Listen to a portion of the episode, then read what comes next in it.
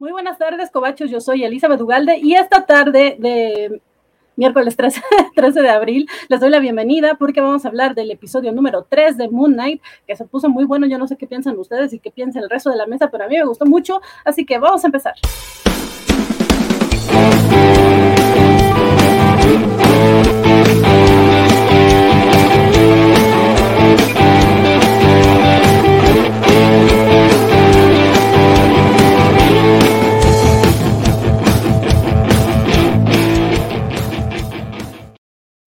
Los saludo de nuevo, perdón, oye hijo, perdón, los saludo de nueva cuenta y eh, les doy la bienvenida a los que ya están en el chat por acá, ya, ya tenemos saluditos, muchas gracias, ahorita los saludo para que los pueda saludar toda la mesa, pero también quiero darle la bienvenida como siempre y siempre la presento primero porque es la más puntual, la que siempre, perdón, aparece antes que todos, bienvenida la señorita Melón que se muere de ilusión por ser puntual, porque es importante ser puntual, chicos. Es importante. Igual que queremos que los capítulos lleguen puntualmente el día que queremos, hay que ser puntuales.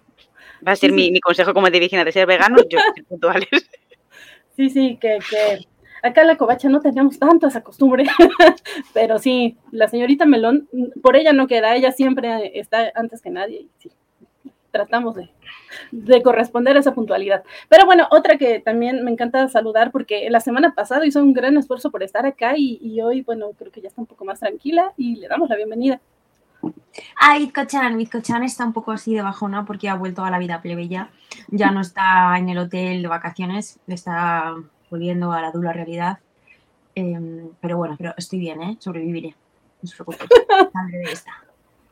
Sí, e, es duro regresar a la realidad, como dices, Biscochan, pero pues esperemos que al menos ya estás de, desde tu cuarto estudio sí. ahí todo muy bonito. Ahorita lo podremos ver. Pero bueno, también quiero darle la bienvenida, que, que, me da mucho gusto que esté por acá, porque de repente va a tener que estar ausente en el resto de las covacharlas, creo, de Moon Knight al menos. Entonces, pues vamos a aprovecharlos todo lo que se pueda, chicos. Bienvenido. Hola a todos, yo, yo soy Guaco. Un cobacho llega cuando tiene que llegar. No me acuerdo de cómo era la frase exacta de Gandalf, pero hagan de cuenta, como Gandalf, así nosotros. Muy bien, muy bien. Sí, así somos los cobachos. Y, y, la bienvenida más especial porque, pues, aunque diga lo que diga, lo queremos un montón y lo extrañamos y, y nos da muchísimo gusto que esté por acá. Bienvenido desde la Ciudad de México. Creo que ya quedó claro por qué yo soy el último en, en, en, ah, en, en mencionarme, porque básicamente soy el último que llega siempre en estos programas. pero yo soy Francisco Espinosa, muchas gracias, Barney, mi señorita Melón, Chan, mi queridísimo Guaco, muchas gracias a todos y por supuesto a los que nos acompañan, como cada miércoles ya llegó este 0%. Que nada más quiero aclarar que no soy yo el que lo dice. Todo lo que voy a decir. No soy yo el que lo dice. Pero eres no, el que más lo ha replicado. Ah, eso es otra cosa. Las matemáticas estaban mal y lo sabíamos todos. Ni modo, ni modo. Ahí está, ni modo. No, no, estaba, no, estaban mal, fue lo que era lo que tenían que decirse, y se dijo, y ni modo, está bien. Creo que no, era Yo así lo acepto, así lo tomo, no pasa nada. Que, que, la verdad es que nosotros, no que hayamos ignorado, simplemente como que no le dimos tanta importancia en el momento y ya después de, chin, pues debimos. Porque, de claro, el chiste es no darme importancia. No, porque era una broma. Eh, ahí está el meollo del asunto. Ahí era, era el meollo del asunto. una broma. Pero, pero bueno, sí tengo que, que eh, decir acá, especialmente ustedes en el chat saben que ustedes en el chat saben que, que Francisco Espinosa es de pues los cobachos más cobachos que solemos llegar tarde y ahí está la prueba en los cómics de la semana y noticias. Y sin embargo derrapándose pero siempre llega a tiempo acá eh, en las cobacharlas entonces también a veces, a muchas, veces. muchas gracias. A veces les pido que me aguanten tantito o a veces digo cuando ya arrancaron pero, pero sí suele pasar y ahora sí vamos a saludar a la gente en el chat, que muchas, muchas gracias por estar por acá. Eh, nos dice Luis Juárez, buenas tardes, hola Luis. También Alejandro Guerra, que nos dice, saludos a la covacharla, ojalá hoy tengamos al 100% de poder junto al 100% de nuestro corazón personificado, Francisco. Pues sí, justamente Alex. Aunque es, tan broma esto de, lo de los porcentajes, que ya sabemos que Jorge casi nunca nos acompaña, o sea, porque él, él es, es, es un covacharloso, pero pero pues de repente tiene como más actividades eh, los miércoles, ¿no? Mira, eh, yo, yo, yo, voy a estar ausente probablemente en las próximas covacharlas y eso no va a hacer que deje de ser el 100% del poder de la covacharlas. Justamente. justo, justo. Eh, también saludamos... 60% también saludamos a Genaro Aguilar Rivera, saludos. A Alex García, saludos, saludos Alex. Y también a Artur que nos dice saludos, buenas tardes y buenas noches. Eh, saludos. Eh, por acá Alex nos dice, en Cobochovitz sí somos puntuales cuando llegamos temprano, claro, como todos. Cheche Palomo, buenas tardes, saludos, un gusto mirarlos, un gusto que andas por acá, Cheche. Eh, Luis Juárez nos dice, pero la diferencia es que ser puntual es bueno para los demás. Sí, sí, sí, claro. Sí, es, es, una cuestión de respeto por el tipo de los demás, por supuesto. Eh, pues acá Arthur le deja muchos aplausos a Francisco.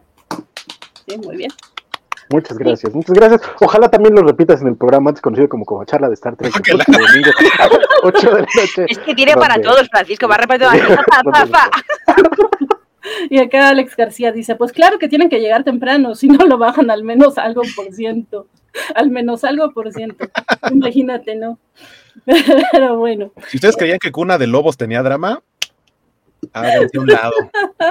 Tuve, tuve las mejores escuelas yo. Por eso soy fan de Betty la Fea. Diablos. Total. Perfectamente. La peli teñida. El diablo es puerco, mija. Sí, sí, es que sería Muy bien. Este, y ojalá que, estén viendo o que puedan ver también la transmisión en video para los que nos escuchan en podcast, para que vean cómo Biscochan hizo acá toda su actuación. Pero bueno, chicos, así en general, ¿qué les pareció el episodio? Yo creo que puede empezar Andrea, porque Andrea creo que lo va a hatear un poquito. ¿Lo va a qué?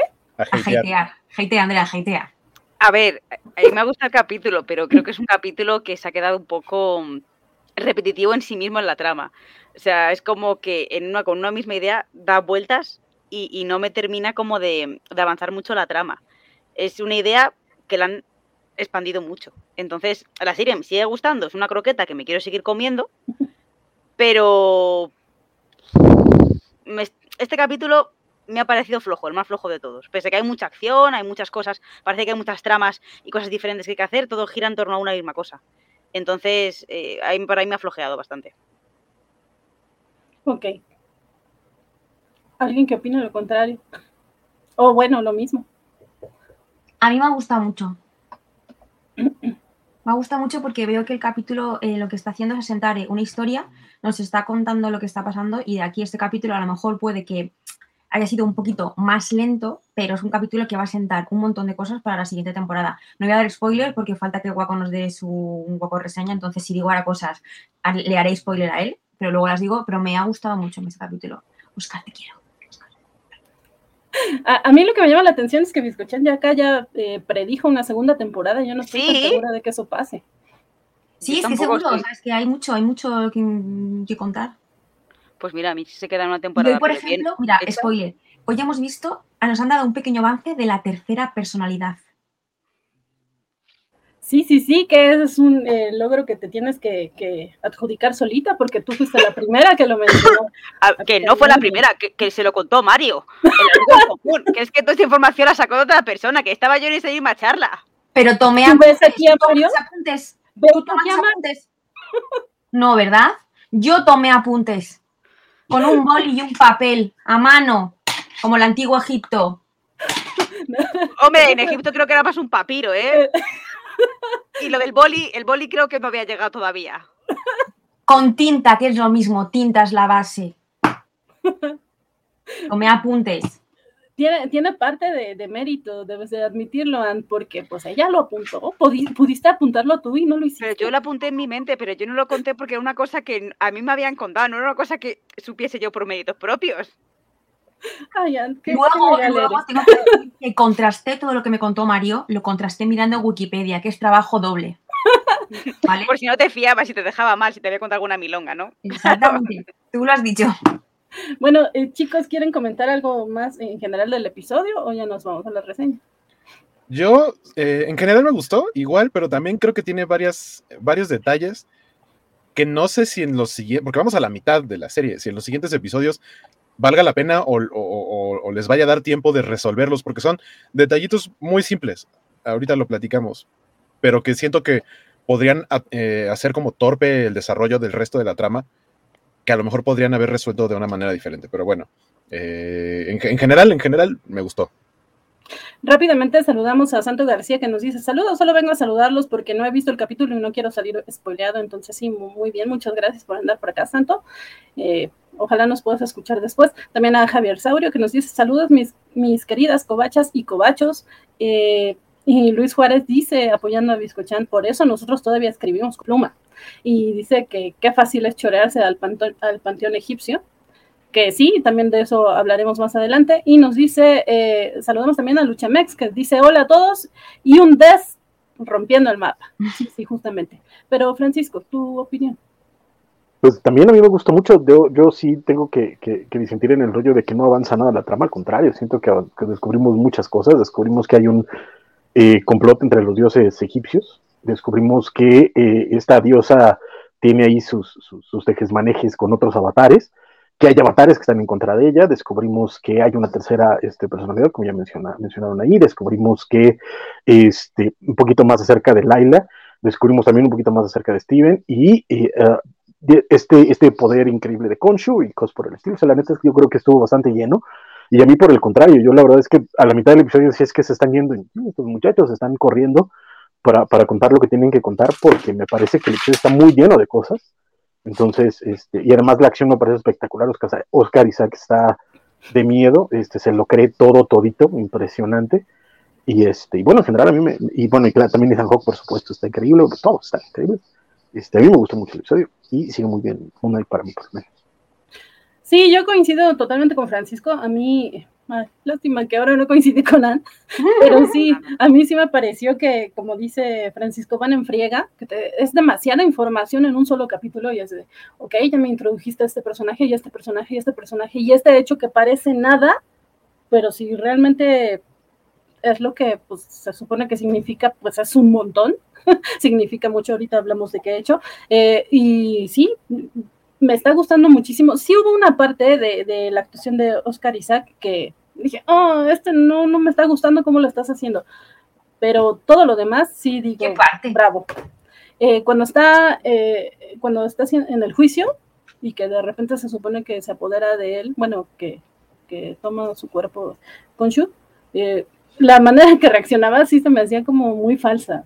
O sea, es que como ya habíamos escuchado la voz de Konshu, sí es así como de, ay, no, se ve raro, se ve como actuado. O sea, sí, es que justo se ve tan natural el resto de su actuación, aunque sea dos, interprete a dos personajes distintos, que, que esta parte sí me hace, ay, no, es, es, como fingido, no, no te lo estoy creyendo, pero solamente qué, qué curioso, qué curioso, porque a mí sí me gustó. O sea, el momento en el que. porque es como si dos personas ocuparan el mismo espacio. O sea, tal cual lo puedes ver cuando el metro va muy, muy, muy lleno muy apretado, así va la gente y tal cual está haciendo. es mover los ojos y, trata como de expresarse eso, pero, o sea, en ese sentido a mí me gustó mucho cómo lo representó. Porque y, además, y además es algo que te dice la, otra chica al principio, que dice, no te resistas, o sea, yo lo que he aprendido es a no resistirme y fluye mejor, mientras que lo que se nota es que a pesar de que Mark tiene como muy claro que, sí, que es el puño de Konshu, eh, todavía se resiste a, esta situación porque por eso no, no, está todo el tiempo en él. O sea, es como, como que entra para hablar y por eso está la, la, tensión en él, en él. Y además es una tensión totalmente corporal. De, la actuación corporal de, de Oscar Isaac a lo largo de toda esta serie está espectacular. En este, en este episodio, cuando, en esa misma escena, cuando le, le tuercen la mano y tal, está padrísimo porque es, o sea, nosotros vemos que algo lo jala pero tiene que ser él el que lo está jalando, el que está haciendo esa, ese movimiento, y a mí me parece muy bien logrado. A mí también. De hecho, me parece que encima le vemos como, em, como sudando, como que le cuesta como un esfuerzo físico, y me recordó muchísimo a la película de Ghost, cuando Guppy Golder se le mete el es que encontré muy similitudes y dije, esto es que es así, si te, si te... tiene que ser así realmente. tú lo has sentido, ¿no, Virginia? Tú, lo has sentido en tu cuerpo. Fuertes declaraciones. Yo tengo muchas personalidades dentro de la mía propia. Tengo muchas bizcochanes dentro y todas hablamos entre nosotras. Es... No es Patricia Bizcochan. Patricia Bizcochan. Steven Bizcochan. Jake Bizcochan, todas. Van, Van, nada más tiene tres: Van, Elizabeth y, y Adriana. Y, la mata ¿no? Son todas. No, pero en realidad, o sea, sí puedo entender esto del metro que dice Guaco. Lo que no es la voz, o sea, de repente la voz era lo que me brincaba mucho. Digo, creo que tal vez es esto porque ya conozco la voz de Konshu, entre comillas. Pero, es la voz de Konshu a través de, de Mark, con lo cual tiene que ser una voz diferente, porque la está sacando él. Con sus cuerdas vocales. Claro, la otra es como él lo escucha en su cabeza. Claro, es diferente. Tú nunca escuchas tu propia voz como realmente suena. Sí, sí, tienes un gran punto. Vale, ya hemos desmontado toda, toda tu teoría, lo sentimos. Sí, ya me di cuenta, he perdido este, esta batalla, pero no la guerra. pero bueno, eh, chicas, chicos, vamos a tener que hacer de nuevo los efectos especiales de la Waco reseña porque como que, este, perdón, como que Vale dijo, ay no, Waco nada más va a estar una... al, fin que ya no va a haber, al fin que ya no va a haber Waco reseñas. Sí, sí, pues no, mejor se la hago hasta la próxima. y no hay, así que vamos, la Waco reseña. Waco reseña. Waco reseña, reseña, Waco reseña. bueno, esta es la Waco reseña en lo que nos quedamos en el episodio anterior es que Harrow se queda con el escarabajo y Mark lo que debe hacer es encontrar la manera de eh, localizar la tumba de Amit, ya obviamente ya sin tener como este cheat code, este, el, artilugio, el artefacto del escarabajo. Eh, y dice, hay que hacerlo, hay que seguir como pista por pista. Y al final del episodio anterior lo vimos que despierta en el Cairo. Eh, y este episodio empieza con, a mí me parece una escena interesante porque vemos como el origen, o bueno, un poquito más de información de Laila, porque habíamos hablado que no teníamos demasiada información de ella, y lo que está sucediendo en esta escena es que le están haciendo un pasaporte falso, se ve inmediatamente que no es la primera vez que, hace un pasaporte falso, la persona que, se lo está haciendo le empieza a preguntar, no, oye, es que te ves como triste, ¿estás bien? ella, sí, no, solamente tengo que hacer cosas. Le empieza como a cuestionar y, o sea, de paso aprovecha para decirnos un poquito de ella, que si se dedicaba a, a encontrar reliquias y venderlas y que algunas ella se las quedaba y demás. Pero bueno, sabemos que ella también tiene estas habilidades como de espía o algo así por lo cual eh, es que ha sido una persona bastante inteligente para encontrar el momento indicado en el que tiene que llegar a ayudar a Mark. Eh, después de eso, vemos que finalmente Harrow encuentra la tumba, ya con el escarabajo este, tal cual como, como en las películas de Indiana Jones, lleva a toda su gente, este, igualito que los malos, así en medio de la arena, dijeron, aquí es el punto, hay que empezar a acabar, ustedes no se detengan y este, hay, que, hay que encontrar eh, esta tumba.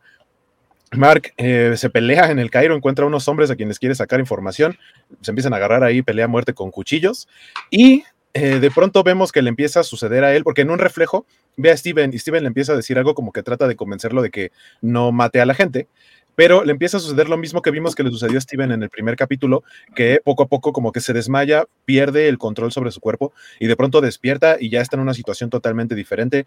Eh, por la situación o por cómo, lo, como, como está dirigido, podríamos pensar que es Steven hasta que le pregunta, le dice, oye, ¿por qué hiciste esto? Y Steven le dice, no fui yo.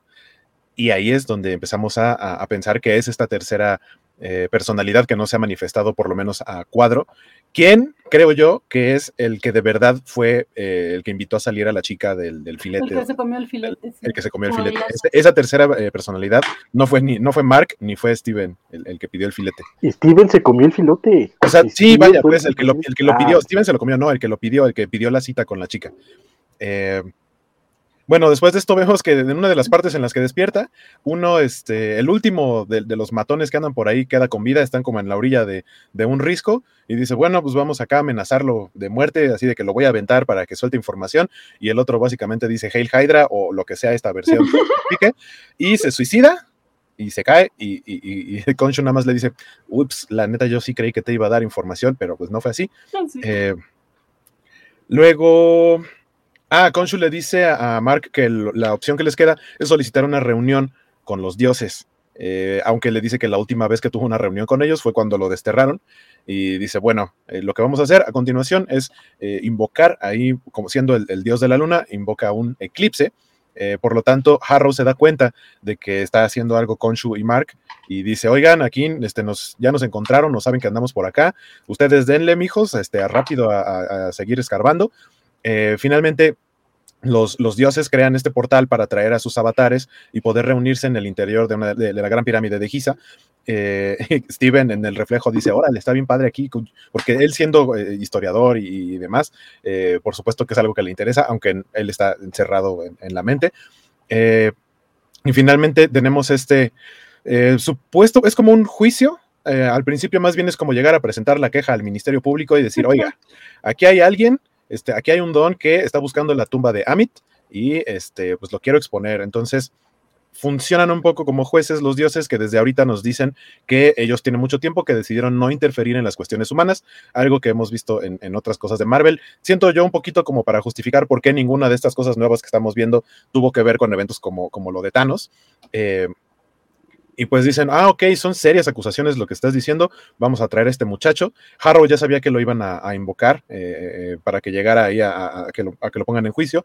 Le dicen, óigame, está diciendo este joven aquí que usted este, quiere encontrar y revivir a Amit y pues eso no, no está chido. Y él dice, ah, no, pues yo nada más andaba aquí de paseo en las arenas. Este, es una coincidencia. Yo, o sea, este, este cuate de aquí, véanlo, está loquito.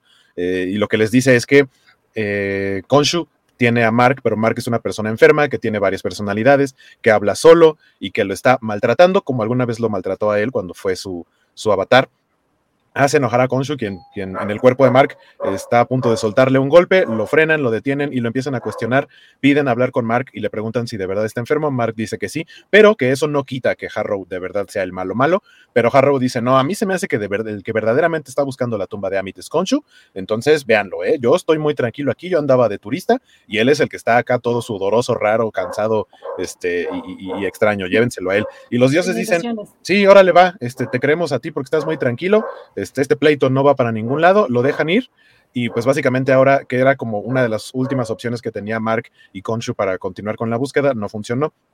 Pero eh, dentro de esta reunión vimos que también está el, avatar de eh, Hathor, es que es una chica que le dice que en algún tiempo fueron eh, amigos, eh, Konshu y, Hathor, y le dice, eh, cuando ya todos se fueron, ella le dice, oye, yo te puedo dar información, yo te puedo ayudar, tienes que buscar este tal sarcófago de una persona que se llama Sifu o Shifu o algo así, como el de Kung Fu Panda, que fue la persona a quien se le encargó que guardara el secreto de un mapa de otra manera de cómo encontrar la tumba de Amit pero eh, por si en algún momento como que a los dioses se les ocurría tener un poco de piedad con, la diosa, eh, le dice, bueno, tengo esta, esta información para ti, la tienes que buscar. Lo malo es que ese sarcófago fue vendido en el mercado negro, entonces tienes que pues buscarle por ahí, no va a estar fácil, pero bueno, es lo que te puedo decir.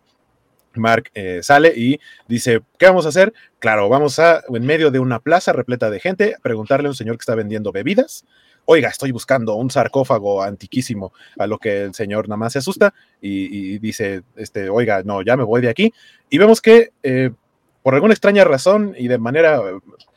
Este es uno de los puntos que yo digo que me los tendrían que explicar después, como que pareciera de manera fortuita, porque Mark y Gonshu se las están arreglando para llegar a un lugar y de pronto Laila no la vemos en un rato y llega justamente al mismo punto que ellos y no solo eso, sino que ya tiene la información, le dice, ah, ya sé que estás buscando el sarcófago. ¿Y qué crees? Me adelanté eso y ya tengo un contacto, ya sé quién tiene el sarcófago, ya no lo tuvieron que buscar, ella ya tenía la información de quién fue, quién había sido el comprador. Eso hace a Laila o muy lista, o, ve el futuro, o algo así, o nos lo tienen que explicar después, porque para mí fue como muy eh, fortuito. Eh, y finalmente se van, tienen ahí un ratito en el que platican de, oye, ¿te acuerdas de cuando estábamos, cuando fue nuestra boda? Y así, como, como que tratan de empezar a llevarse mejor un poco, pero Laila trae una molestia con Mark porque Mark le oculta muchas cosas eh, y que en parte eso fue la razón por la que se separaron.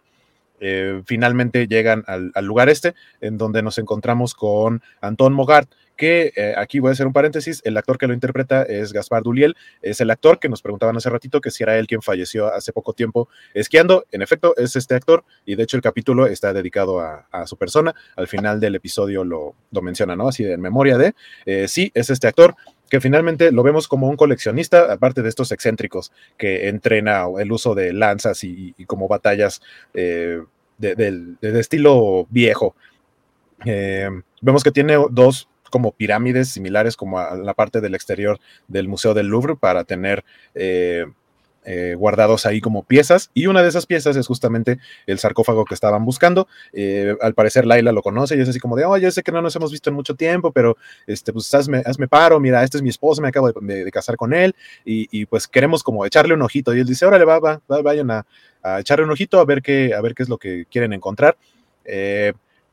Mark y, Steven tienen una conversación. Steven le dice, oye, dame el control, yo soy el que te puede servir ahorita para revisar estas cosas y encontrar eh, la manera de armar el mapa, descifrar códigos y demás. Eh, Mark se niega, dice, no, tú nada más me vas guiando.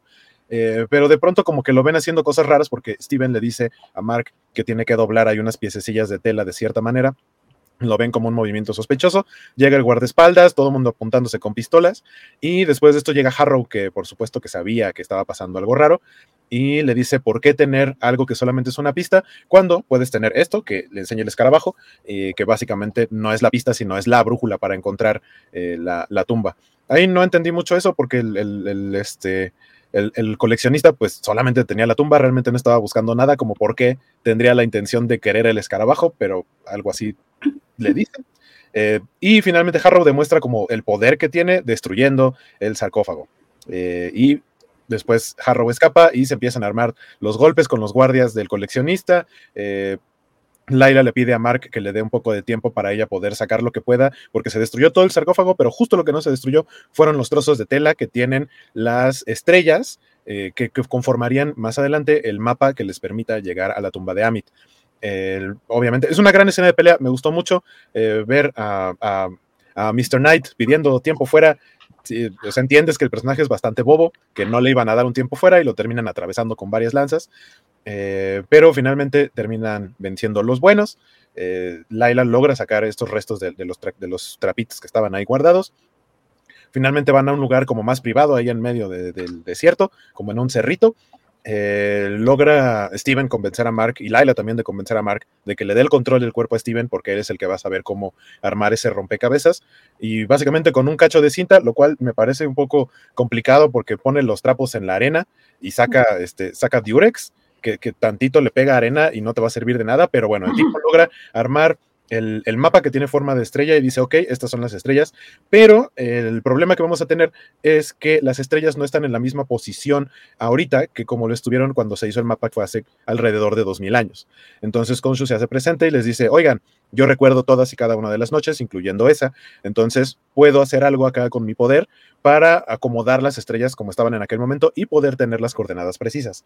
Eh, por lo tanto, Concho está consciente que al hacer este movimiento, que me parece un efecto bastante bonito, eh, junto con la ayuda de Mr. Knight, que Mr. Knight sabemos que es eh, básicamente el traje de Moon Knight, pero eh, invocado por Steven.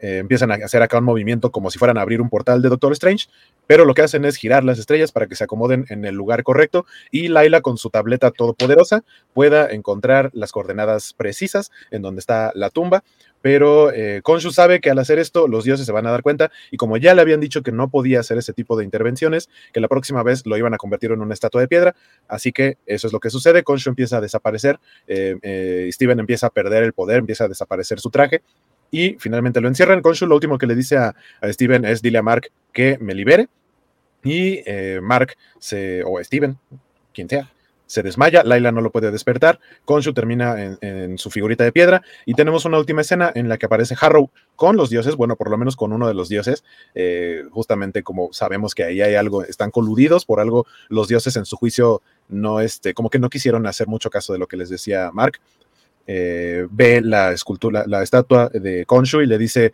que eh, todo lo que él le había hecho fue lo que lo había forjado y que esa es una de las razones por las cuales estaba haciendo todo esto. Y se acaba el episodio y esa fue la guaco reseña del episodio número 3.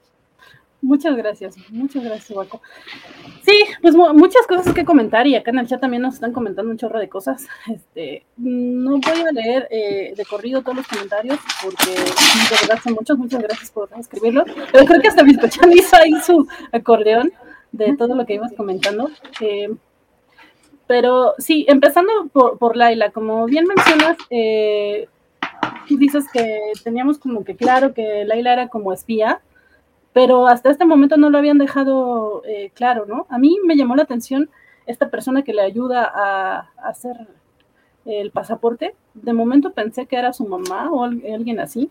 Sí, no, o sea, no necesariamente tiene que ser alguien como importante en su vida, pero sí se ve que es alguien que la conoce de bastante tiempo y que no tenía, más bien que tenía un rato que no la había visto. Yo entendí como que era una persona como que la... Em, del padre yo como que la cuidaba de vez en cuando, entendí. O sea, como que el padre la dejaba como medio niñera, como que se encargaba de ella cuando el padre no podía. O sea, como que ella estaba muy familiarizada con donde estaban ahí, incluso ya había falsificado. Como el que había ayudado a falsificar documentos cuando era pequeña, lo típico de, ah, quédate ayudando a la tía María, yo qué sé, ¿sabes? Si te vas allí a hacer monerías. Y ya jugaba de pequeña a falsificar pasaportes. rápidamente. A mí me parece un poco Carmen Sandiego. A mí también iba a decirlo, me lo has levantado, Virginia. Nos dice Chiche Palomo de la plática anterior que cada capítulo se sigue superando. La actuación de Oscar Isaac es la que hace que la serie sea más diferente a las anteriores de Marvel. Creo que sí se siente muy diferente esta serie a las otras de Marvel y no sé si solamente sea por la actuación de Oscar. Creo que es por la temática en general, ¿no? Desde el momento en que nos están presentando personajes y un panteón de dioses que no habíamos visto antes en todo el MCU pero no sé qué opinan ustedes. y, sin embargo, o sea, se siente muy aparte, sin embargo ya nos lanzaron un un anzuelo eh, o una liga de, que sí está dentro del universo, porque por ahí alguien menciona desde lo de Madripur, y sabemos que ya sí, ah, ok, lo de Madripur sí pudo haber sido alguno de los eventos eh, durante Falcon y el Soldado del Invierno. Nos dice Alex Guerra, yo, yo espero que si por alguna razón no se pierde ninguna personalidad, Laila pueda enamorarse y ser pareja de Mark y Steven. Me recuerda un poco a Kaira en Planet Hulk, que amaba a Bruce también no sé, sería raro, ¿no? Bueno, o sea, considerando que esto de Steven pues es, es una, perdón, una cuestión psicológica, un desorden mental, o sea, pues se supone que sí es la misma persona, pero, pero al mismo tiempo lo está manejando claramente como que son dos, y eso también me, me sacó un poco de onda en este episodio, porque en el episodio anterior parecía que Laila no entendía muy bien qué onda con Steven, y en este le habla a Mark eh, como que ya sabe muy bien qué con la situación. O sea, en qué momento dio ese salto. Eh, es una serie de seis episodios, así que supongo que... Pero realmente Laila sí que sabe que, que, que, él es el Caballero Luna, porque dice, yo te vi invocar el traje, hazlo como lo hiciste en otra ocasión. Ella tiene, eh, tiene constancia de que Mark puede invocar el traje. Sí, sí pero yo creo que se refería más, van a, a, lo de que no sabe tratar que Steven Mark, Steven Mark, que de repente en este capítulo, como que ya no les extraño, les trata súper bien, súper de tranqui. Ah, ¿qué pasa, Steven? Ah, ¿qué pasa, Mark? Ahora eres tú. Sí. O sea, es como lo más natural. En el capítulo que ella realmente tiene una personalidad así, que realmente yo me lo puedo creer. sí, pero que está muy normalizado. Yo creo que ahí se, ha ido un poco de las manos. ah, ¿por qué quitas el comentario? No lo leí. Perdón, chicos, es que para la gente de, del podcast, es que aquí Alex García nos dejó un comentario que dice que cuál de mis personalidades le invitó la pierna a Guaco. Yo también quiero saber. Yo también. Yo también. No, pues no sé. Van, Elizabeth o Adriana. Yo soy, yo en este momento soy Van Steven, así que no sé nada. Pero, pero sí, eh, eso me parece. Miren, eh, a riesgo de lo que ustedes eh, puedan comentar ahorita, a mí este episodio me gustó muchísimo, pero sí le encontré un montón de incoherencias, un montón. Esto de Laila es una, otra es de Harrow, que por fin tiene el escarabajo y ya tiene a toda su gente en la tumba. Entonces, ¿qué fregados tiene que ir a hacer a, ver a, es que Esto mismo se lo dije a Virginia, le dije, si él tiene ya, ya está excavando, ya no tiene que excavar, ¿por qué se va a hacer mierdas? Y aparte, Porque él quiere ellos saben, espera, espera. que Mark no encuentra la, la, eh, la tumba. Virginia, pero si tiene tantos esbirros, que manda esbirros y él se queda haciendo lo suyo con Él, él mismo. Mira, y esta, a mí otra cosa que me sacó mucho de este capítulo es, eh, si, si también ellos saben que Harrow sabe dónde está la tumba, porque no le siguen. Sí. Es que síguele. Si es que Y entonces esto este capítulo para mí es en buscar la tumba a ellos y dan vueltas en bucle, en bucle, en bucle, en bucle, en bucle. Y al final, no sé, pues digo que es que es una idea de buscar la tumba, pero no vemos a Amy, no reviven a nadie, y es todo el rato buscar una cosa que supone que en el, al principio del capítulo ya, ya, ya han encontrado. Eh, Entonces, se supone que lo que le está buscando es Mark, diagonal Steven, diagonal. Sí, pero Harrow ya lo, ya lo ha encontrado. Exacto. Yo lo que no hubiera hecho, o sea, a mí el momento como de incoherencia mayor es que Harrow se haya presentado con el coleccionista. Esa, esa, esa, es otra, sí, sí. Y Harrow es que le, convocan y está en todos lados. Es, a él se teletransporta. No, pero ese señor está presente en todos los sitios, ese señor la gente le puede llevar en coche, en taxi, en jet, se mueve como, como él quiere porque tiene, mucha, tiene mucho, eh, mucho dominio y él lo que quiere es asegurarse que no lo encuentra. Además, él tiene el poder para destruir ese, eh, ese sarcófago. Los demás no pueden haberlo destruido, se tiene que encargar él. Hombre, lo demás pueden, yo que yo que sepa, si tú tiras una bomba ahí, lo rompes igual, ¿eh? Que eso no es pero no prueba de... con las bombas y con las cosas, ¿sabes? Hay una seguridad. Mm, seguridad, seguridad. Mm. Sí, estamos hablando. tiene mucho dinero y está haciendo un entrenamiento privado de cosas de estas. Tiene que tener mucha seguridad para que la gente no entre, no roben, no entre. Pero si nadie la secuela con arma ahí, que yo cuando vi el collar dije esto, esto es un ya, Yo también lo vi, yo ese collar dije. Yo solo pensé es muy estorboso. Lo, que comentábamos, Francisco, es que eh, a mí me parece como un poco inútil que Harrow vaya a, ver a Mark eh, cuando está buscando la ubicación de la tumba, cuando se supone que a él le urge eh, liberar a Amy. Entonces, yo no entiendo muy bien qué hace por Y luego, segunda cosa, ¿cómo Harrow vuelve a entrar al Consejo de los Dioses cuando no le han abierto ninguna puerta para que él entre? Porque ah, bueno, eso, eso está coludido con los dioses. ahí, ahí pues tenemos que hacer acto de fe y pensar que le han invitado, pero se supone que no le han abierto ningún portal, porque con se te abre un portal porque te invitan, pero a él no le. Y se supone que te invitan porque tienes un motivo de peso para ir. Porque eres un avatar. Pero, él no era un avatar. pero él dijo, desde, desde, antes, desde que vio el, el, eclipse, él dijo, me van a llamar. Sí, pero la segunda vez no le llaman. Ya lo sabía. No, la, segunda vez cuando llega cuando llega con el tipo este de los caballos y tal, nadie lo invitó. No, no, la segunda vez al final del episodio. Ahí no le llaman. Ah, no, claro, pero ahí, ya es porque ya queda claro que está coludido, porque la chica esta le dijo a, eh, a Mark que hay unos, hay, hay, gente en el consejo que está a favor de Amit. Entonces, eh, queda claro, y como lo ves acompañado del que básicamente era la cabeza del jurado, este, pues sí queda como claro que, ellos dos tienen ahí sus chachullos. está cogido sobre pinzas, igualmente, sobre pinzas. a, mí el que sí me parece que sí fue una, una cuestión rara es cuando llega a donde están los caballos, porque nunca te lo aclaran, nunca te lo dicen, y porque lo peor del caso es que el escarabajo, que se supone que era lo más importante en los dos episodios anteriores, resulta que es medio inútil, porque entonces este, llevan excavando no sé cuánto tiempo y necesitan otras cosas para encontrar la tumba, entonces el escarabajo exactamente qué es lo que se estaba apuntando. Pero, pero no, o sea, según yo, o sea, no es, intenta como ofrecerle el escarabajo, la intención de Harrow al llegar con, el de los caballos es destruir el sarcófago para que Mark no pueda encontrarlos. Pero, pero lo que platicábamos ahorita también es un, si hay una Harrow, sigue a Harrow, o sea, Claro. Harrow, en teoría tiene este poder como de teletransportarse o algo así, porque incluso en la escena, cuando, antes de que todos empiecen a pelear, él de pronto desaparece y dicen así, ¿de dónde está? Y el que también desaparece de pronto es Mark y ya lo ves con su traje de Moon Knight arriba de uno de los eh, edificios. Correcto, pero es que eh, eh, ahí, es que siento que es donde está el, de nuevo de los poquísimos problemas que tengo con el episodio, es que el episodio abre con Mark en Cairo, porque lo que nos dijeron en el, en el episodio anterior es que se iban a adelantar a Harrow para llegar a la tumba de Anne. ¿Estamos hasta ahí de acuerdo? Y el siguiente episodio. bueno, sí, adelantar, sí. Exacto, querían llegar antes que Harrow a la tumba de Amit. Sin embargo, lo que vemos al principio de este episodio es que el escarabajo ya está apuntando a la tumba y están escarbando unos Wer.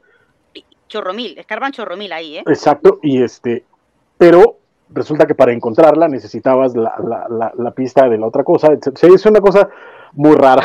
Es que, es es que eso yo no lo entendí, creo que le, voy un poco a lo que dice Biscochan. A mí, a mí también me brinca mucho esta situación de que eh, Harrow ya encontró la tumba, o sea, él en lo que se tiene que concentrar es en apurar. En sacarla, claro. sacarla, Entonces, pero, no creo que necesitara la pista de, el mapa de las estrellas, sino que por alguna razón, que tampoco explican por qué, eh, él sabe que, que Mark la va a buscar y no quiere que llegue, entonces por eso Correcto, es que pero es que pero a mí se me ahí el problema es que nada de eso queda claro.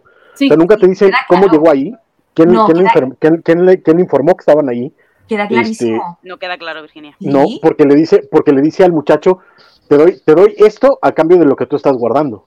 Te doy el escarabajo a cambio de lo que tú estás guardando. O sea, puede ser que para que no lo tenga Mark y tal, pero es nada de eso, queda claro. Y aparte, ese, ese, es el problema. Porque de nuevo, ¿quién le avisó? ¿Cómo llegó? Este, ¿Por qué se tardó tanto para llegar? Hay gente, justo hasta que, ya estaban empezando. Cuando, cuando van en la lanchita, cuando se bajan de la lanchita, ven por ahí una lancha rara y es donde dicen así, ah, esos se ven raros. ¿Serán hombres de Harrow? Sí, sí son. Son gente que los viene siguiendo para darle el pitazo a Harrow. Vale, de acuerdo, pero Harrow... es el momento en el que le avisan. Llega súper pronto. Es que no pasa ni, ni tiempo. Igual que, igual que se va, el tipo, el tipo, por eso digo que al parecer de sus tiene un tiempo, tiene un gira tiempo, Harrow su poder del bastoncito dentro de ellos, creo que está este poder teletransportar. Pero es que el problema, ahí, sí el problema es que no nos lo dijeron. O sea, sí tendría que quedar claro que ese es uno de sus poderes. porque si no terminamos en esta discusión de aparece, desaparece, ¿qué tranza? O sea, el, problema, el problema, el problema con este tipo de cosas es que tiene que quedar súper claro, porque además estás trabajando con un misterio sobre un misterio como para que todavía te distraigan cosas que en la lógica no, no funcionan. Porque ya no estamos preguntando quién es el, tercer, la tercera personalidad, perdóname, Vani. Sí, sí, sí. Estamos preguntándonos quién es la tercera personalidad, este, nos estamos preguntando este, qué onda con Ami, nos estamos preguntando qué onda con el consejo, nos estamos preguntando qué onda con Mark, con, con Laila, etcétera, este, qué onda con Madrid, pura O sea, de pronto hay como muchos misterios en medio de eso. Hay, hay un par centrales, por supuesto, que son los grandes, pero en medio de eso, que te queden ese tipo de dudas estorba más de lo que te ayuda, porque tendrán que ser cosas que te quedan súper claras. ¿Sabes? Como al principio, cuando, cuando él, ve, él ve el eclipse y dice, me van a llamar los dioses, cuando aparecen en la cámara de los dioses dices, ah, ok, esto ya, esto me lo, me lo unieron. Hmm. Pero cuando aparece al final es como, ¿qué diablos está haciendo ahí? Sí. Eh, Mario Antonio 80 nos, nos dice, o bueno, creo que es un poco sobre la duda que tenía Guaco de cómo es que Laila se entera, Laila o Leila, se entera eh, en todo momento dónde anda Mark. Él nos dice, acuérdense que, que, lo sigue ubicando por el teléfono. Pero él no lleva el teléfono, no queda claro. No, no lo sabes. Eso no sabemos. Yo creo que no lo Ajá, pero, pero, sí, pero, sí, es la justificación que utilizó la primera vez que lo encuentra fortuitamente cuando sale del, del contenedor con la, con la, bolsa y dice, ah, es que te encontré por tu teléfono. Pero lo, lo del Puede ser algo similar, pero para mí lo, más, o sea, lo raro no es que lo encuentre. Lo raro es que ella ya sepa lo que él apenas descubrió que iba a hacer. Pero porque ella en el fondo es una super pro, ella eh, se dedica a eso, eh, te dan cuenta que ella es como una Carmen San Diego, ella roba cosas que han robado para devolverlo como a sus dueños y sacarse ya un beneficio, entonces ella sabe todo lo que se está manejando, ella sabe quién es, quién es Consu, está metida en este meollo, ella controla. Eh, ahí sí, sí pero, sí, pero no. Sí, pero no, porque esa información se la acaban de dar a Mark, se la dio la, la, la chica, la sacerdotisa de... de sí. ¿cómo? La, la, la, de otras partes, la no se espera. Ah, pero, ¿cómo, es, que a Mark se lo tiene que informar una sacerdotisa? Claro. Laila lo investigó así inmediatamente. No, sé. estoy con Guaco, porque supone que, es algo secreto. Ajá. Sí, ah, lo, de, lo, lo, del ataúd, sí, correcto. Sí, sí, Que, que Laila llegara al Cairo, y sí te lo dicen desde la escena de entrada. Hmm. Que ella supiera lo del ataúd, eso sí, es, es, es una cosa de. Ah, mira el salto. Pero ese, ese en particular no me estorba tanto como, como los demás. Sobre todo porque hay un momento entre que sale de, ver a los dioses y se encuentra con, con, Laila, donde pudieron haber compartido su información porque no es tan, tan, tan rápida. tenemos que buscar esto y avanzar en esta parte. Entonces esa parte no me, no me estorba tanto. Pero si hay otras que, pues, de nuevo, cómo llega esto al final, este, ¿para qué chingados iba el escarabajo si no están encontrando nada? Este, y cosas por el estilo que sí me, sí me estorban un poquito más, que, que Laila le diga, oye, este carnal está ahí lo que sí se me hace extraño es nada más es que todo el mundo sepa el nombre de, de, la tumba esta rara. Eh, saludemos. porque, ¿cómo es que decidió preguntárselo a un vendedor de jugos? tengo que volver a salir, perdónenme. Pero, a ver, eso es como cuando tú quieres droga y sabes quién te vende droga. Ese señor sabía que ese señor... No, yo nunca sé a quién le tengo yo tampoco que lo sé. Ah, tampoco lo sé. Yo tampoco lo sé tú me dijiste que una vez eh, preguntaste a una persona. Yo he preguntado. ¿Sabes quién es el que vende droga y quién es el que maneja? yo lo del tema de droga es una cosa que tengo curiosidad porque es que es lo típico. Todo el mundo dice que sabe quién vende droga, pero luego yo no conozco a nadie que me diga, mira, ese vende droga. Entonces yo siempre he dicho, explicarme cómo es el proceso de la droga porque es curiosidad ya pura y dura. Y siempre me dice, no, es que hay alguien que conoce a alguien. Ya, claro. Pero si soy yo ese alguien que no conozco a nadie, ¿cómo me las apaño? saludamos a, Félix eh, Farfán Zarza, que, nos dice por acá, ¿qué les parecen esas deidades secundonas que pueden ser manipuladas por un humano ideal para Semana Santa? Pues no sé, yo sí respeto mucho las creencias de los demás. luego nos dice Alejandro García, lo siento, Arrau, tu diosa está en otro castillo de arena. que eso, eso sí me, me parece, de repente lo estaba tratando de entender así, eh, porque seguía sin explicarme qué diablos estaba haciendo Harrow ahí con Mark. Es que cuando Concho empieza a decir que es que, no, no sé, me acuerdo quién, quién dijo, es que, ah, la aliada, perdón, la, la Yatsil, que, que, dijo algo así como de, los dioses trataron de hacer una cosa nueva para, para, para darle más seguridad a la tumba y demás, entonces por eso le dieron le dieron la ubicación a este otro monito, a, ¿cómo? ¿A Shifu? a ese, a mono. Entonces dije, ah, bueno, entonces tal vez es que el escarabajo era una pista falsa y por eso es que ahora tienen que buscar el mapa, porque como dice Francisco, no, no, termina de quedar claro esa, esa cuestión. Senfu, no es Shifu. Me, me, gusta más Shifu, fíjate. Como, el maestro, como el maestro de, de, de, de Kung Fu Panda. Ajá. Sí, que, que, nos dice Félix, yo entendí que Harrow planeaba que los dioses encerraran a Concho en piedra para, vengar, para vengarse y quitar ese obstáculo de su camino. Sí, creo que sí, eso quedó muy claro, pero lo que no queda claro es que Diablo se está haciendo perdiendo el tiempo en lugar de sacar a su diosa, ¿no? Sí. Porque realmente él no va a excavar, él es... Ah, está chalanes. Pero no, eso, no le duele pensar en siquiera decir, oye, te voy a dar el escarabajo, por feo que suene. Este, o sea, es como un, ya no lo necesito porque ya tengo la Exactamente. Claro, pero si ya la tienes, centra todos tus esfuerzos en, en, desenterrar, en, desenterrar la tumba. Ya, es que es la parte en la que no me cuadra. Él quiere que Mark no lo, eh, no lo encuentre y para eso tiene que, destruir la pista. Y solo puede Pero que podemos hacer lo mismo, que puede, puede, mandar a más gente. ¿eh? Es, que, es que no solo es eso, sino que se supone que si libera a la diosa va a ser súper poderosísimo y va a desatar el caos y eso. Entonces, ¿qué le interesa? Un exacto, y además, si libera a la diosa, pues básicamente la diosa mata a Mark. Claro la idea, la idea es que cuando la diosa se libere, automáticamente va a matar a un chingo de personas, a millones de personas. Y además en ese momento, perdón, en ese momento él ya sabía que iba a ser convocado por los dioses. Y ya después sabemos que está coludido con ellos, o bueno, con al, menos con, el líder de los dioses que según Con el mero picudo. Que además, que además dijeras, eh, eh, solo Harrow lo puede hacer, el problema es que Harrow no ha hecho nada. O sea, sí es un gran villano, sí está muy bien armado, sí tiene esta, esta presencia amenazante, pero así que tú digas que solo él puede detener a Mark, no lo ha detenido nunca. O sea, son sus chalanes a los que le avienten encima. Aunque en este sentido. Porque él no hace nada. Yo sí siento que es el, que provocó que encerraran a Conchu. O sea, sí fue el instigador para que lo encerraran. Así que él, no se anda preocupando de avatares, él se fue con el dios. Pues sí, pero es como Jafar cuando le, le, lava la mente al sultán en Aladín. Básicamente eso es lo que hizo. Ahora, por acá Alex Guerra nos deja un comentario que la verdad yo no noté, no sé si ustedes, ustedes sí. Había alguien siguiendo a Mark cuando le pregunta al vendedor de bebidas. Luego lo sigue en el barco y finalmente Harrow usa sus poderes que ahora resulta que tienen que aparecer de repente. Sí es cierto, cuando, cuando Mark llega con Laila a, ver a, esta, este Antón, eh, ven a alguien que se va y nunca nos explican ahí tampoco de quién se trata. Después podemos suponer que son los secuaces de Harrow, Sí, nada más dicen eso, dicen, ¿serán hombres de Harrow? No sé, puede ser, camina rápido. Pero en el momento en el que llega Harrow, para mí, o sea, eso es como el enlace, como la justificación de Harrow se enteró de que ustedes estaban aquí porque tiene espías siguiéndolos. Y aparte, cuando él está, cuando encuentran eh, la tumba y está con el escarabajo, le dice uno de, sus secuaces, han visto a Mark en el Cairo. Ellos ya saben que, él está ahí, ya, ya le están siguiendo. Que, sí, sí, sí, esa parte la tenemos clara, pero que lo que yo noto es por qué dan tantas vueltas para hacer una cosa que ya han encontrado al principio del capítulo, que es la tumba de Amit. Pero es que no la están buscando ya, o sea, ya, o ya pero solo te queda desenterrar. Pero lo que, lo que no quiere, lo que no quiere Harrow, lo que no quiere Harrow es que Mark se interponga. Por eso es que lo vemos en otros lados. Sí, pero, él, tiene a su gente excavando sigue, sigue el proceso. Pero vamos, igualmente, esa parte para mí sí parece muy floja porque sí, él, rompe el ataúd, que tiene los mapas, pero a ver, que es de tela. La tela prende más que cualquier otra cosa. Si eso explota, la tela se va a la mierda. Se tendría que haber quemado un trozo. Y, milagrosamente, todos los piezas intactas, todas.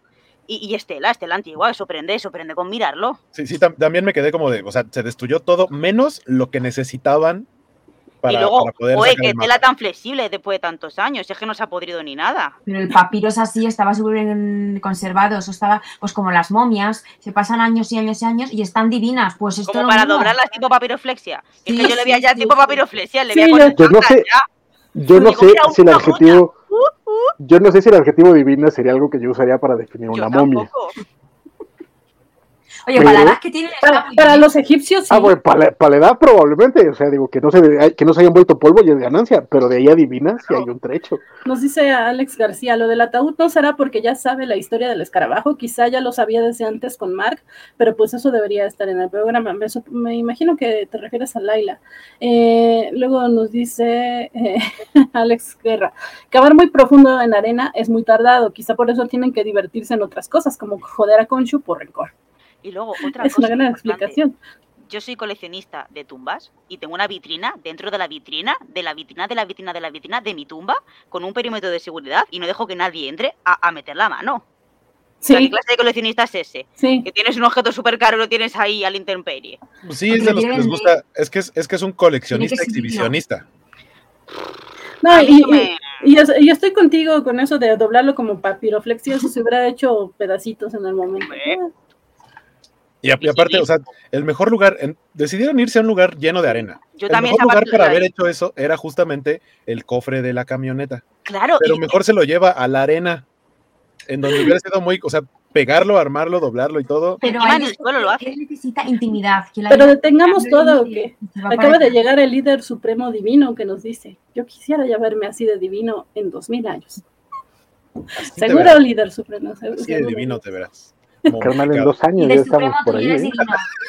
Y, y, también nos dice Félix que aquí nadie va a hablar mal de su divina Este, Había escrito un mensaje largo diciéndoles, ah, vale, Shane, y creo que no se mandó. Tendré que aplicar un jarro y aparecerme ahí para decir en voz alta, sí, ven. Entra, vale. Eh, luego nos dice Alex que es coleccionista de Funcos, no le importa.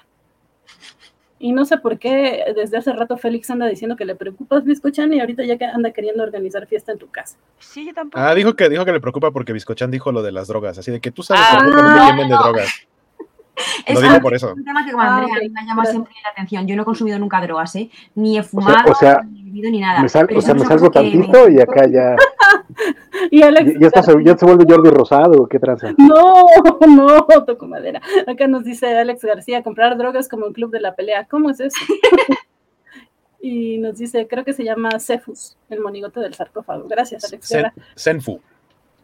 Shifu. Shifu. Digámosle Shifu. Porque aparte, sinceramente, no vamos a volver a escuchar ese nombre. Podemos decirle Shifu. Correcto. Ese vale que anda plantando este, imágenes mentales. Sí, vale, apúrate, acá te esperamos. Eh, que dice que acaba de llegar y que ahorita viene. Eh, Básicamente dice que anda encuerado, eso es lo que dijo, por eso la. Pero eso es muy extraño porque dice que acaba de llegar, entonces. Pues andaba encuerado, déjalo. Haz lo que yo, vale, ponte una playera y ya. Ajá, nada más cuidado con la cámara, ¿no? Se te va a ir abajo. eso es todo, eso es todo. ¿Tú crees que abajo de, esto hay algo? No. Chicos, canjear modela la playera de Francisco. Que sí. afortunadamente, afortunadamente es larga, entonces no hay tos. Ah, ok. Entonces es camisón. Camisón. Es un poquito así, es como, ajá. Es como, como los que usaba Homero Simpson en ese famoso episodio. Lo estaba pensando, el del palito. Exacto. Que hace poco hubo meme con ese, con ese de los Simpsons. Y bueno, ya nos, ya nos, eh, ya lo mencionamos muchas veces en, en, este programa, pero tampoco hemos sido tan específicos de quién diablos es este personaje que, que nos están eh, sugiriendo que existe una tercera personalidad, pero pues realmente solo lo sugieren, no nos han dejado claro que, que exista o no. Eh, Igual solamente es un guiño para los cómics, que en los cómics, como escuchan, nos decía, creo que en el episodio 1, no me acuerdo qué episodio nos dijo, que, había una tercera eh, personalidad en la que eh, es taxista. Así que. Yo pues tengo aquí un esquema donde os lo explico todo. Entonces, es tu momento, Biscochan. Lo acabo de hacer ahora, en un ratito. Aquí tenemos a Mark Spencer, que es nuestra, es, perdón, Spector, que es nuestra personalidad clave. Luego tenemos a Steven Grant, que es el millonario, en teoría, en los cómics. Y tenemos a Jay, que es la tercera personalidad, que es el taxista.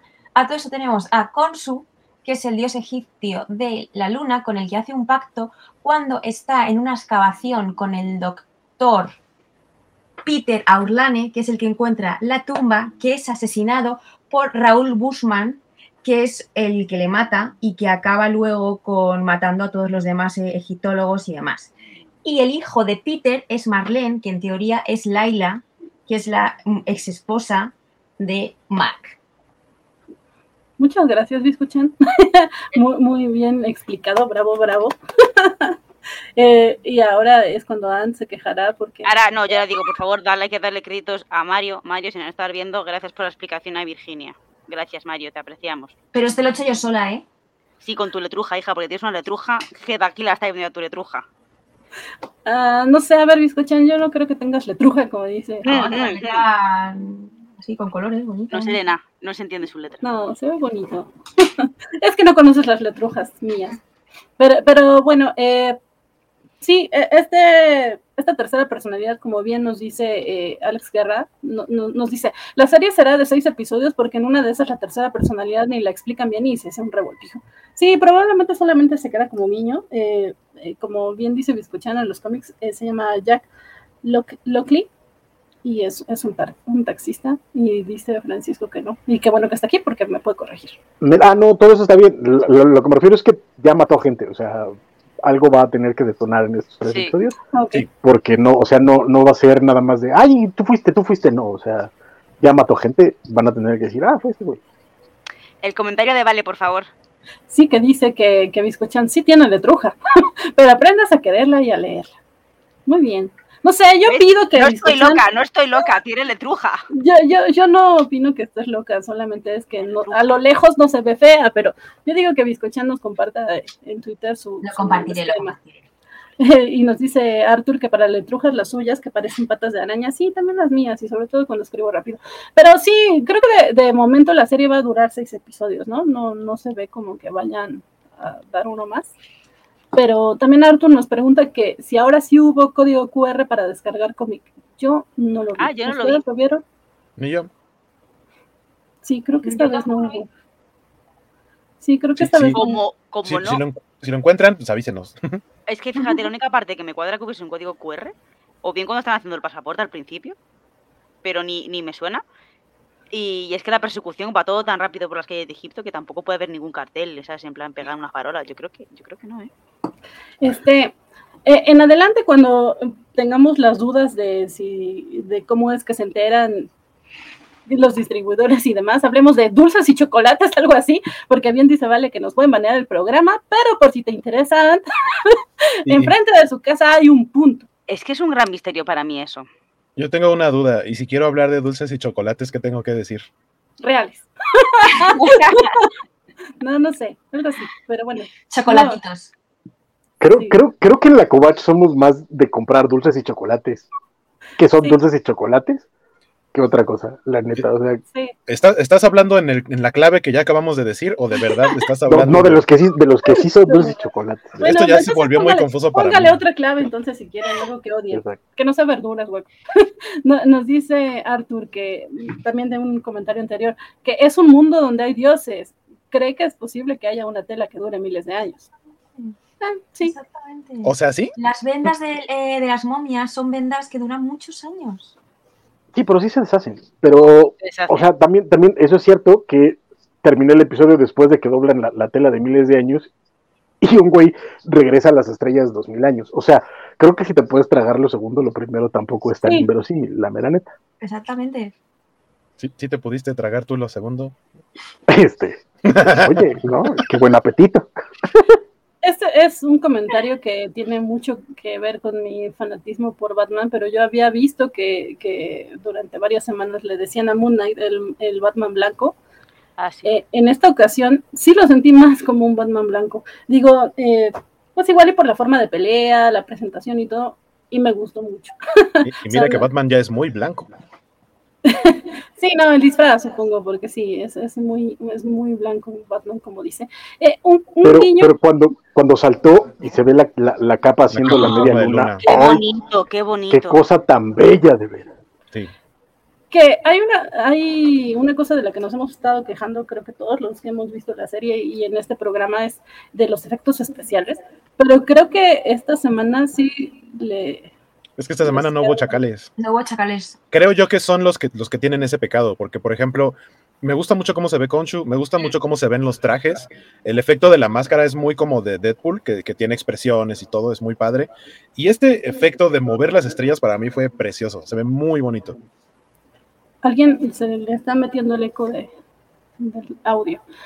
Pero bueno, eh, sí, ahorita estamos viendo en pantalla una imagen eh, previa a la pelea de Mark que está con Shu en este como lote baldío de autos.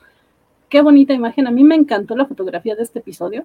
Como dice Guaco, sí, lo de las estrellas estuvo bien bonito, pero no solo eso, ¿no? La que dice Francisco que ya habíamos, eh, bueno, ya había mostrado hace rato en pantalla, que es cuando salta eh, Mark, eh, ya como Moon y la media luna, se ve tan bonito en acción, que sí, sí se agradece estar viendo un producto así con, con tan buena calidad, ¿no?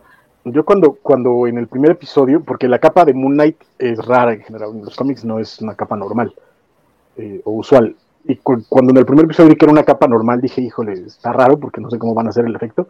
Y pues mira, si pudieran y se ve bien coquetón. Sí, e, en realidad creo que el diseño del personaje está muy bonito, tan, tanto cuando es Moon Knight, cuando es Mr. Knight, ¿no? Creo que sí les quedó bien bonito el traje. Y ya me estoy imaginando cómo se van a vender esas figuritas. A mí me gustó mucho el detalle de que te dicen, bueno, que él con el cuerpo eh, como que no se recupera, como que no, no le pueden herir, como que el cuerpo es inmune a las cosas, pero que la ropa no me, encantó el detalle que dice, jo, mi chaqueta favorita se me ha roto. Me, me, me, gustó mucho ese pequeño detalle que te lleva de verdad, mira, esas cosas sí que es creíble. Que tengan en cuenta esas pequeñas cosas de, la ropa, me gustó mucho. Pero luego, al contrario, otra cosa que no me gustó de la ropa, cuando está en el desierto por la noche, Mark va en manga larga y va como abrigadillo. Y Laila va en manga corta. Se supone que en el desierto por la noche hace un frío del carajo. Y Laila tendría que saberlo porque es de ahí. Y ya va a la en manga de camisa. Es que eso me sacó muchísimo. Y ves que Mark va abrigado. Es que igual y ella está como más acostumbrada, ¿no? es lo que quiero pensar. No sé. Estás muteada, bizcochan. sí. Perdón, que, que, que, no lleva tanta ropa. Si te das cuenta, cuando se está diciendo que hay un poco de ahí fan service, le vemos sin camiseta, que se pone una camiseta de manga larga blanca, que es muy finita, tiene capucha, pero es una camiseta de manga larga finita y luego se pone como un chubasquerito blanco para emular como que lleva la capita de cuando es Caballero Luna. Yo ahí me fijé mucho, sobre todo cuando no tiene camiseta. Wait, wait, wait, wait, wait, wait, un, un, un chubasquero. Chubasquerito. Chubasquero. Chubasquerito. Bizcochan con cariño. ¿Existe esa palabra? Suena, suena como una glorieta en la Ciudad de México. Ajá, glorieta de chubasquerito. No, a ver, chubasquerito no, existe chubasquero. Con, con cariño para Bizcochana estamos viendo en este momento una eh, imagen de Mark cambiando. Sin camiseta. sí, justo. Pero, ¿qué es un chubasquero? Chubasquero es una capa impermeable que te pones encima de la ropa para que no te mojes. Sí, para los chubascos. ¡Wow! Tiene tanto sentido. ¡Wow! Muy bien. Sí, aquí solamente es impermeable. Sigue sonando muy, sigue sonando muy chistoso. a partir de hoy, a partir de hoy voy a buscar cualquier pretexto para usar la palabra chubasquero. Y la mejor palabra es la siguiente: botas catiuscas. ¿Catiuscas? botas catiuscas. Te las pones cuando llueve, son botas de goma altas que hacen que no te mojes, que, vayas por la calle y no te mojes y puedas saltar en los charcos y no tengas problemas. ¿Catiuscas? No lo sé, pero se llama catiuscas, botas catiuscas. Entonces vas con tu chubasquero y tus, y tus botas catiuscas. Aquí un poco eh, apoyando a Biscochan en su punto, vemos a Mark y a, Laila que, que, sí, ambos están cubiertos. Ahí sí, en la otra, por la noche. Sí, sí. Yo quiero suponer que Laila también se estaba cambiando, ¿no? O sea, pero iba conduciendo y no podía ponerse ella ropa. Sí, pero cuando están con el map, con su, ella está con la tablet y está moviendo las estrellas, ella va en manga corta. Saludemos a Fernando Cano que nos dice, dejen like por favor. Muchas gracias, Fer. Muchas gracias por conectarte, por recordarnos que dejen like. Sí, dejen like por favor, compartan y, dejen sus comentarios. Muchas, muchas gracias. Eh, pero pues sí, chubasqueros y demás. Hay, hay un guiño bonito que, que me encontré por ahí investigando un poco sobre el episodio, que cuando Laila va a ver a este hombre Antón, le dice a, a, Mark, tú eres mi esposo y vas a decir que te llamas... Ah, Rufino. Rufino. Estrada. Rufino Estrada. Pues bien, es que resulta que Estrada es el segundo apellido de, de Oscar Isaac. Entonces sí. Hernández Estrada. Sí, Se, llama, se llama Oscar Isaac Hernández Estrada. Las, las botas catiuscas, paréntesis, se llaman así porque era una obra de hace mucho tiempo y Katiuska es una mujer rusa que en esa obra de teatro aparece con unas botas de ese estilo. Se volvieron muy populares, esto obviamente en España, se volvieron muy populares entre las mujeres, dijeron quiero unas botas como las de Katiuska, la de la obra, y de ahí les empezaron a decir así. Pues el tema de las botas es, que te las pones más cuando eres pequeño. Cuando eres mayor, como que da un poco más de vergüenza ponerte botas. Da un poco más de vergüenza ponerte botas. Yo me las pongo. las, tuyas, tus botas catiuscas son botas catiuscas de Converse. No es una bota catiusca. Refuerza, un poco el punto de. Exacto, sí, sí, es lo, que, es lo que iba a decir. No, pero la de Virginia es una bota catiusca al uso, o sea que te la puedes poner y no se ve que es una bota catiusca. Amarillas y grises. Virginia, pero que son de Converse, que son de Converse, que es una bota hecha como para el día a día, en verdad. Bueno, ahorita les busco una imagen de esas botas, porque por acá tenemos botas de lluvia, no sé si se llaman así. Es eso, es eso. sí, son, las, botas de goma. Sí, venden, aquí en México existen, solo no las llamamos así. Son impermeables, igual que el, que el impermeable. yo también me las pero, pero, fíjate, la covacharla didáctica hasta eso. O sea, parece ser que nada más estamos aquí para echar el cotorreo y no. Aprendes de Egipto, aprendes de botas jatiusca, de impermeables, de rotondas, de dónde se coge dulces. Y, acá está. ¿De, dónde? No, de, yo no sé de dónde, pero. Enfrente de la casa de Vale se coge. yo, yo, diría que se compran, pero este, cada quien puede hacer con sus dulces lo que, que no les llamamos dulces, sino orégano. Bueno, orégano. Nos dice Alex García. Oigan, pero a mí me gusta ponerle orégano a mi, a mi pozole. Este... yo hasta los ojos le pongo. Hola, orégano, María. orégano. Saludamos a María hasta Argentina. Hola, Hola. María, ¿cómo estás? Y bueno, Francisco, aprovechando que viene María, canjeó la señorita Melón un modelo a la playera. cha, chan, cha, cha, cha, No, es una playera. Tan, tan, tan, tan, muchas veces, mira. Pero ve, está, ah, está suficientemente larga como para que no truco. se vea nada bien. Y suficientemente cerca de la cámara como para que no se vea nada. Exacto, ah, pues también, créeme que no es, es porque no hay espacio aquí es lo que hay. Ok, muchas gracias, Francisco. Y sí, eh, pues esto de, de, las botas catiuscas, que acá son de goma y creo que sí son las mismas entonces. Sí, Pero, ser de colores. Acá Alex Guerra nos dice, no les da frío porque están hot, candentes, bizcochan. Podrá confirmarlo en el caso de las Además, ten en cuenta que ella está gravemente herida y por primera vez vemos que sí, porque tiene aquí eh, un moratón en el brazo de cuando. Gravemente herida, gravemente herida un moratón. Ojo, cuidado, ¿eh? gravemente. Te recuerdo que, que Biscochan tiene su hashtag de vida plebeya y que le está costando trabajo regresar a la realidad. Así que, claro, yo la entiendo. Gravemente herida. Bueno, yo hoy me he golpeado gravemente herida contra una pared sin querer en casa. Así que entiendo perfectamente que un moratón casi sea pues como que estás al borde de la muerte. Ok.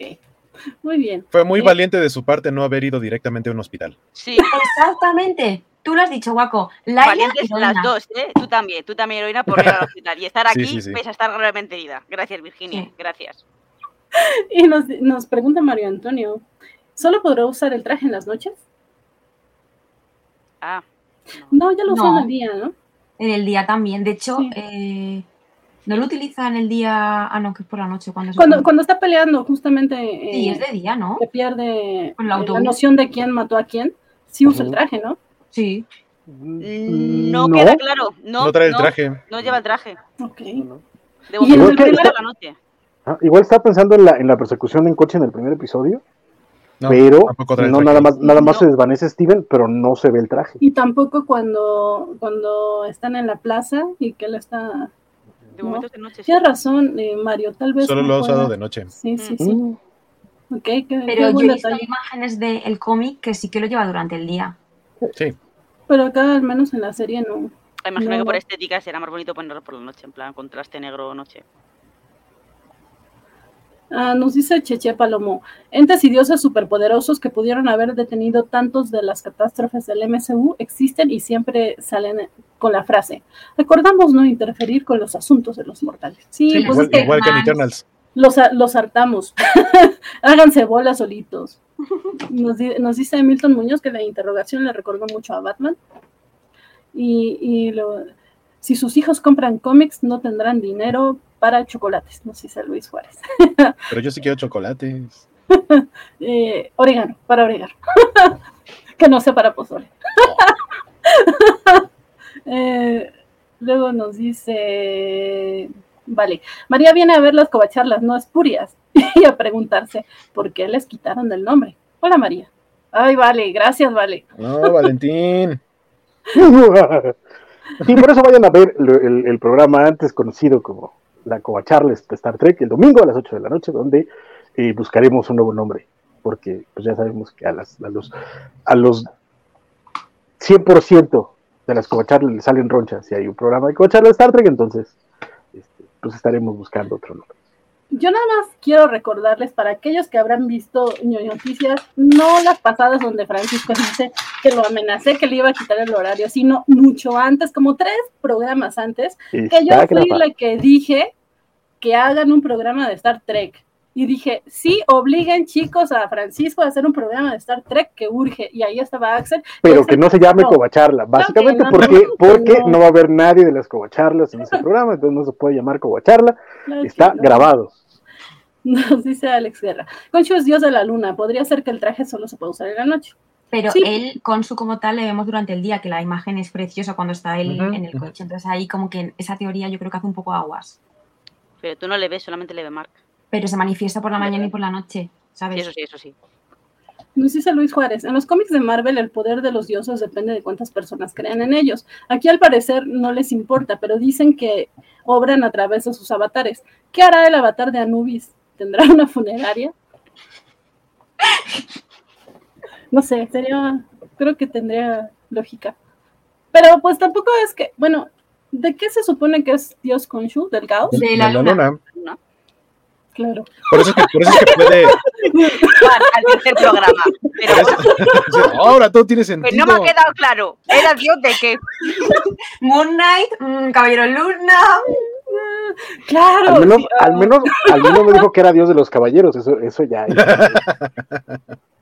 Ay, sí, perdón, chicos, perdón. Eh, eh, es, por, es, por, eso que puede hacer el eclipse y que tiene como esta sí, capacidad sí, sí, de hacerlo de las estrellas. Por supuesto, por supuesto, se me fue la onda, sí. Eh, nos dice Sam que son los parias. Claro que no, no, no, dejes que Francisco te llene con sus ideas negativas. Claro que no, María. Te queremos mucho y a todos. La ustedes. verdad, María, es la verdad. Eh, yo traería la funeraria a Nubis. A nubes en tierra a Van. ¡Wow! wow. ¿Pero por qué? ¿Qué, qué, qué, qué pasó aquí? ¿Qué ataque gratuito, eh? Eso es Pero un ataque una otra, directo. ¿eh? Ha, ha empezado ahí a hacer hilo él solo. Pero, pero Esto, bueno, esto se está descontrolando. eso es lo que yo digo, pero bueno. Pero vamos a esta parte que a mí me encantó. Bueno, no, primero vamos con, con eh, este actor que como bien mencionó Guaco falleció y que Gaspar, Gaspar Uriel, que es Antón, Antón, Antón Mogar, que lo que entiendo es que su personaje es como que el antagonista principal, uno de los antagonistas principales de Moon Knight en el cómic. Así que pues qué lástima que, que lo vimos tampoco en este episodio. Digo, si no me hubiera leído por ahí que era el antagonista principal, a mí me hubiera parecido un personaje X. Pero pues sí, aparentemente sí, es como, si Moon Knight es el Batman, el Batman blanco, este sería el, el Guasón Barbón. Algo así. Barbón. El guasón barbón, un verso sin esfuerzo. Eh, ah, yo, yo, debo, yo debo de reconocer que sentí un poco, lo noté un poco como extraña, extraño su desenlace, por lo menos en este episodio, porque se ve como que va a lo lejos y de pronto ¡fum! le dan con la navaja y ya se pierde así como entre el, entre el humo. Se supone que no muere, ¿eh? Ajá, es que en teoría. Wikipedia no muere, o sea, según IMDb no muere porque salen cuatro capítulos. De acuerdo a esta narrativa, por supuesto que lo vamos a ver después. Por cierto, ahorita que mencionaste lo de los capítulos, San, eh, la semana pasada decías, es que yo acabo de ver en... Sí, eh, y claro, yo lo vi, pero no apareció en este capítulo lo que yo vi. Ah, entonces no. Todavía no nos lo digas. Pero vamos, en verdad sí, o sea, a ver, lo puedo decir, yo creo que no es spoiler. Ok, como Bueno, lo voy a decir. Se Venga, supone- dilo. bueno, no, en Wikipedia, o sea, en Wikipedia, en MBD te sale ya la actriz que hace de Amit. O sea, con lo cual se sabe que la van a invocar, que, va a tener una personificación. Sí, si no, cual- si no despiertan a mí. eh, Claro, claro, y sale ya la actriz, sale todo. Y de hecho luego sale otra cosa que no entiendo bien. Eso sí que no lo voy a decir porque no entiendo a qué se refiere. Es como raro. Eh, pero lo de Ami, claro, ves el capítulo, no ves nada. Y el segundo capítulo ya ves a Ami y dices, vale, porque ya está. La serie va a ir por ahí, la, la van a invocar y va a tener personificación. Con lo cual la lucha final va a ser un poco entre Caballero Luna y Amit. O sea, si llegan a hacerlo. No, realmente Caballero Luna, cuidado, eh, que en este capítulo acaba con que el caballero, con que Konsu está en piedra. El siguiente capítulo va a ser realmente de Mark sin poder invocar el traje hasta que le liberen. Claro, el, segundo, el siguiente capítulo va a ser la liberación de Konsu otra vez. Yo entiendo. Sí, este, es- este episodio es uno de esos momentos de la estructura de, de- que, que marca Joseph Campbell del camino del héroe, en el que hay un momento en el que el héroe tiene que caer para poder volver a ponerse de pie. Este es ese momento. Sí, en, que en- en estructura todavía faltan dos episodios para eso, por lo menos uno. Ahorita es- siguen siendo procesos de, de- de complicación, pero sí es como lo, lo complicado va a ser cómo llega Mark hasta hasta hasta Khonshu sin eh, sin poder llamar el traje. Yo aquí imagino que, pues igual que en este capítulo ha utilizado la personalidad de Steven para que le ayudase, a lo mejor en el siguiente capítulo utiliza esa tercera personalidad para intentar llegar a Consu de alguna forma que no sé muy bien cómo, pero seguramente utilice sus personalidades para que le ayude. Y bueno, ya hablamos también de, la avatar de Hathor, que se llama Yatsil, que, no sé, Andy dijo que le iba a decir de otra manera, pero... Yahoo. Yahoo. que, que, no sé, de repente también esto me pareció un poco sacado de la manga, que ella sabía bien todo lo que quería. Yo no confío en ella al 100%. Y como que no quedó muy claro. Pero es tan guapa. sí. Pero me parece más, más guapa Laila. Sí, es que son, son bellezas diferentes. Pero es muy guapa, es muy guapa también ella. Pues sí, veremos, seguramente la veremos más adelante. Bueno, yo esperaría que la viéramos más adelante y que notemos si realmente es traidora o no. Pero, eh, pues, de momento parece una aliada veremos qué tal. Yo, creo que realmente a esta mujer que Andrea la llama Yahoo, yo la llamo Afrodita, porque realmente cuando te dice lo que es, dice, soy diosa del amor y de las artes. Y me recordó un poco a como eso, a lo que era Afrodita. Justo. Y luego eso, es, eso es un poco whitewashado, pero de acuerdo. Pues sí, es cierto. Algunos griegos y romanos se podrían ofender de eso. Pero bueno, eh, vamos a, esta parte de, de, las estrellas que a mí me parece muy bonita y demás, que ya mencionaban que en los comentarios que decía, pues no era más fácil como dibújamelo, Alex, Alex Guerra nos decía, pues que no mejor le hubiera dicho, bueno, pues dibújamelo. Y no, tenía que hacer todo su show de, de vamos a vamos a poner nerviosos a los dioses y vamos a hacer que me conviertan en piedra. Porque yo tengo una duda a nivel técnico, ¿con un dibujo puedes triangular una posición? Porque a lo mejor por eso no lo pudo dibujar. Sí, pues es que, es, que, el dibujo lo tenían, o sea, el dibujo era el mapa que está en, la, tela, pero lo que necesitaban era ubicarlas en el espacio para encontrar las coordenadas. claro, pero si él dibuja esa constelación teniendo en cuenta pues la, la distancia entre otros planetas, imagino que sí puedes hallar las coordenadas.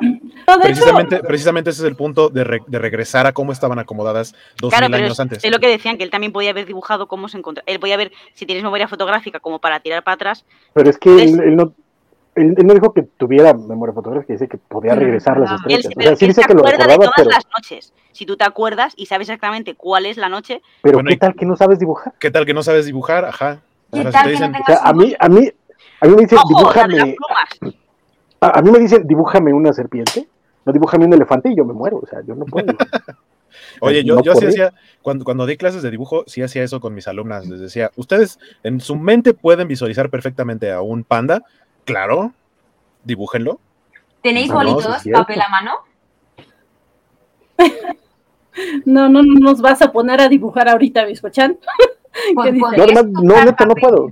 No, no, de verdad, o sea, he, intentado dibujar, no puedo, o sea, ahora, ahora una, una, constelación y estrellas. ¿Lo tienes a mano? Dice o Vale. papel y boli ahora mismo. Dice Vale García 82. Ay, perdón, Vale García. Para que vean cómo estoy. es, otro, es otro Vale García, no el que nosotros conocemos. Dice Vale. Guaco, eso es algo white, white, whitewashado, pero bueno, escuchan. Me vale JP. Ajá, y siento que lo hizo como el me vale del meme de, de, la Paola. Ajá. Ah, me vale. eh, sí, yo creo que pues es esta cuestión de licencia poética, porque en realidad lo que querían era que se viera así todo bonito, eh, el, movimiento de las estrellas y su efecto y demás, porque si tiene una tablet que, que puede, leer el cielo. Podría haberse metido a internet y, darle, eh, le llaman tiempo, tiempo pasado o no, tiempo atrás, no me acuerdo cómo se llaman eh, en esas aplicaciones, y le mostraba la, la posición. años?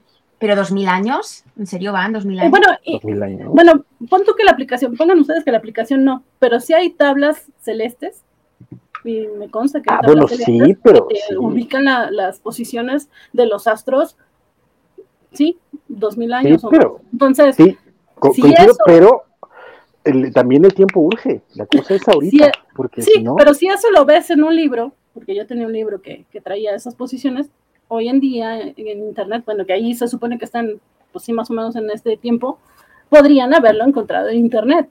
Pero entre que buscas la página, no la buscas, la encuentras, se te carga, tienes cobertura, no la tienes. Y en corto tenías al dude que dijo, ahorita se las puedo enseñar moviendo el cielo. Ahora, sí, esto es así como también bien viajado y a lo mejor no lo van a, bueno, no bien viajado, es una cosa muy técnica y a lo mejor no lo van a tomar en cuenta en el programa y además es una cuestión simplemente estética. Pero esto que hizo Konshu no es nada más mover las estrellas en el cielo, es regresar el tiempo básicamente lo que hizo fue regresar el tiempo. Pero solo regresa el cielo. Como Superman cuando le da vueltas a la Tierra. No, pero se ve, que la gente no estaba avanzando hacia atrás. O sea, lo que hizo más bien fue como, como la, los, los reflejos de las estrellas, regresar las imágenes de, la forma en la que vemos las estrellas en la atmósfera. Fue algo meramente de visibilidad, no de efecto. O sea, haz de cuenta, haz de cuenta, tú puedes decirme, puedes ahorita googlear el concierto de los Beatles en, en, en, la cueva en 1961 y yo te digo, ah, claro, puedes hacerlo, o te puedo mostrar el concierto de los Beatles en la cueva en 1961. ¿Qué preferirías? Pues ves el concierto de los Beatles. Sí, pero no, o sea, si, si vas a hacer eso, o sea, sí provoca un eclipse. O sea, y, y, provocar un eclipse parece nada, pero es mover la luna. Ajá. Acá tendría que haber movido, y si más si son dos mil años, tendría que haber movido estrellas que tal vez no existan ya. Es que también la parte del eclipse, yo no yo siento que no, no es que moviera la luna, porque el eclipse duró dos segundos y un eclipse lunar no duraría dos en, segundos. En tiempo de serie. no, no, si, tú, si tú viste los cortes que hicieron, para cuando ya estaba, ya habían quedado todos, ya había pasado, o sea, el sol ya estaba totalmente normal. Pero, pero sí hay un momento, perdón, en que Harrow les dice a sus achichincles, este, apúrense, ustedes no, no se perturben, sigan, sigan en lo que están. Sí, porque lo estás viendo, o sea, lo que ves es el, el como la, la, imagen de la luna tapando el sol, pero no es la luna tapando el sol. No sé si me explico, o sea, no movió la luna, creó la imagen de la luna tapando el sol, igual que aquí no movió las estrellas, no movió el, planeta dos mil años atrás, sino la, la imagen de las estrellas. Bueno, el punto es que sí, no me voy a poner muy técnica porque es una serie de fantasía, ya dije ni siquiera es este, de ciencia ficción, es fantasía, entonces pues son licencias poéticas, pero como bien dice Vale García, que dice a mí sí me molestó eso porque regresar las estrellas sería catastrófico. Se vio bonito, pero es lo único en todo el programa que me hizo decir Ashinger. Y, pues es que no regresó las estrellas. Y dice, jaja, no, no, no, no que nos las muestre enseñando el cielo ni enseñando nada, o mover la tierra. Es que sí, o sea, es que de nuevo, Francisco, es como dices, este tipo de cosas a mí me dejan más preguntas, porque, y no te las explican. O sea, tú, tú puedes creer que solamente es como, eh, no sé, una imagen, eh, sí, como dice, una representación o un, tipo de holograma que, que creó, algo así, ¿no? Pero en realidad no te lo está dejando claro. Estás, estás, estás pensando mucho en ciencia ficción. Pero, eh, pero cuando hizo el eclipse, de nuevo, te tomaron varios lugares y el eclipse duró súper poquito. Y aquí también, mientras estaba regresando las estrellas, te hicieron un par de cortes a gente en las calles volteando a ver hacia el cielo, porque lo que estaba pasando era que se movían las estrellas, o sea, se movían las imágenes de las estrellas. Pero se mueven hacia el planeta no se estaba moviendo. hacia atrás. Eh, sí, correcto, pero no, se. Pero, o sea. Pero es que si mueves el espacio, mueve estado. Es, que, por eso tengo que más bien es, son las imágenes. Sí, Porque de hecho incluso Conchu, dice, yo recuerdo cómo se veían las estrellas en ese momento, dónde estaban. Es como que lo que está moviendo son las, ajá, son, son las los recuerdos de cada noche, son cómo se veían las estrellas cada noche. Sí, como no las estrellas. está proyectando su visión. Ajá, de cada noche, o sea, para, para ir, para tener el hilo, entonces nada más era ir regresando cómo se veían, más que las estrellas per se, o la Tierra per se, o el tiempo per se, porque de nuevo, cuando volteas a ver a las otras personas, las otras personas no tienen ningún, ningún efecto. Ven las luces en el cielo, pero no se les ve que les afecte el tiempo. Y lo mismo pasó con el eclipse. El eclipse pasó rapidísimo y no se veía que fuera la luna. Porque si mueves la luna para meterla enfrente del sol justo a esa hora. Mareas.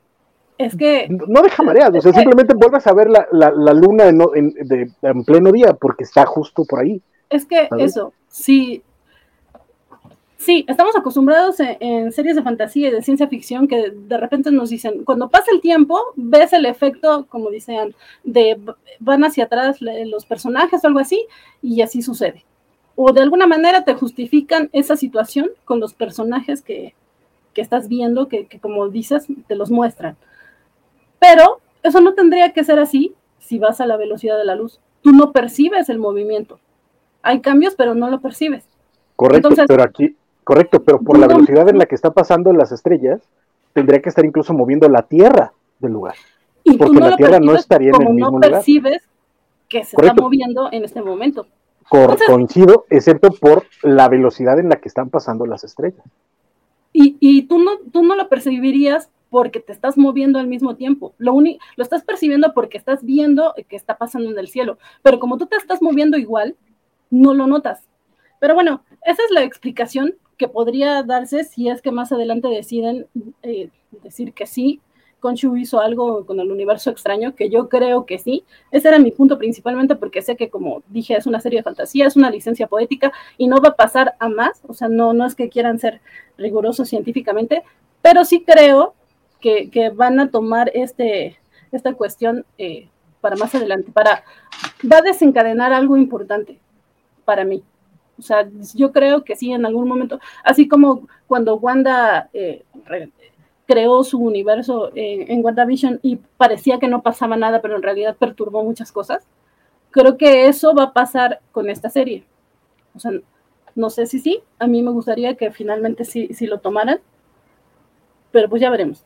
Yo creo que va a ser algo anecdótico, ¿eh? no creo que eso tenga mayor relevancia, porque al final ten en cuenta que él solo mueve las cosas y lo que está perturbando en la sociedad es que están viendo eso que pasa y como que lo tienes que luego explicar, pero realmente no tiene ningún efecto más allá de que esté haciendo, eh, le castigan porque está interfiriendo, pero ya está, no es nada más, yo creo que le estamos dando muchas vueltas a esta escena.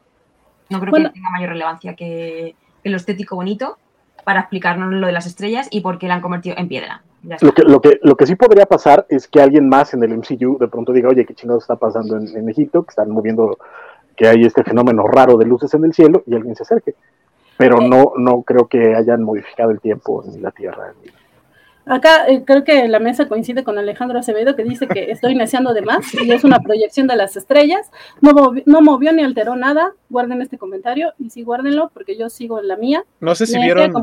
Como, soy, tantito hueco, que, que sí creo que es un poco lo que, lo que va a decir Viscuchan. Que no, no, no me acuerdo quién lo acaba de decir. Que, que sí van a decir algo de.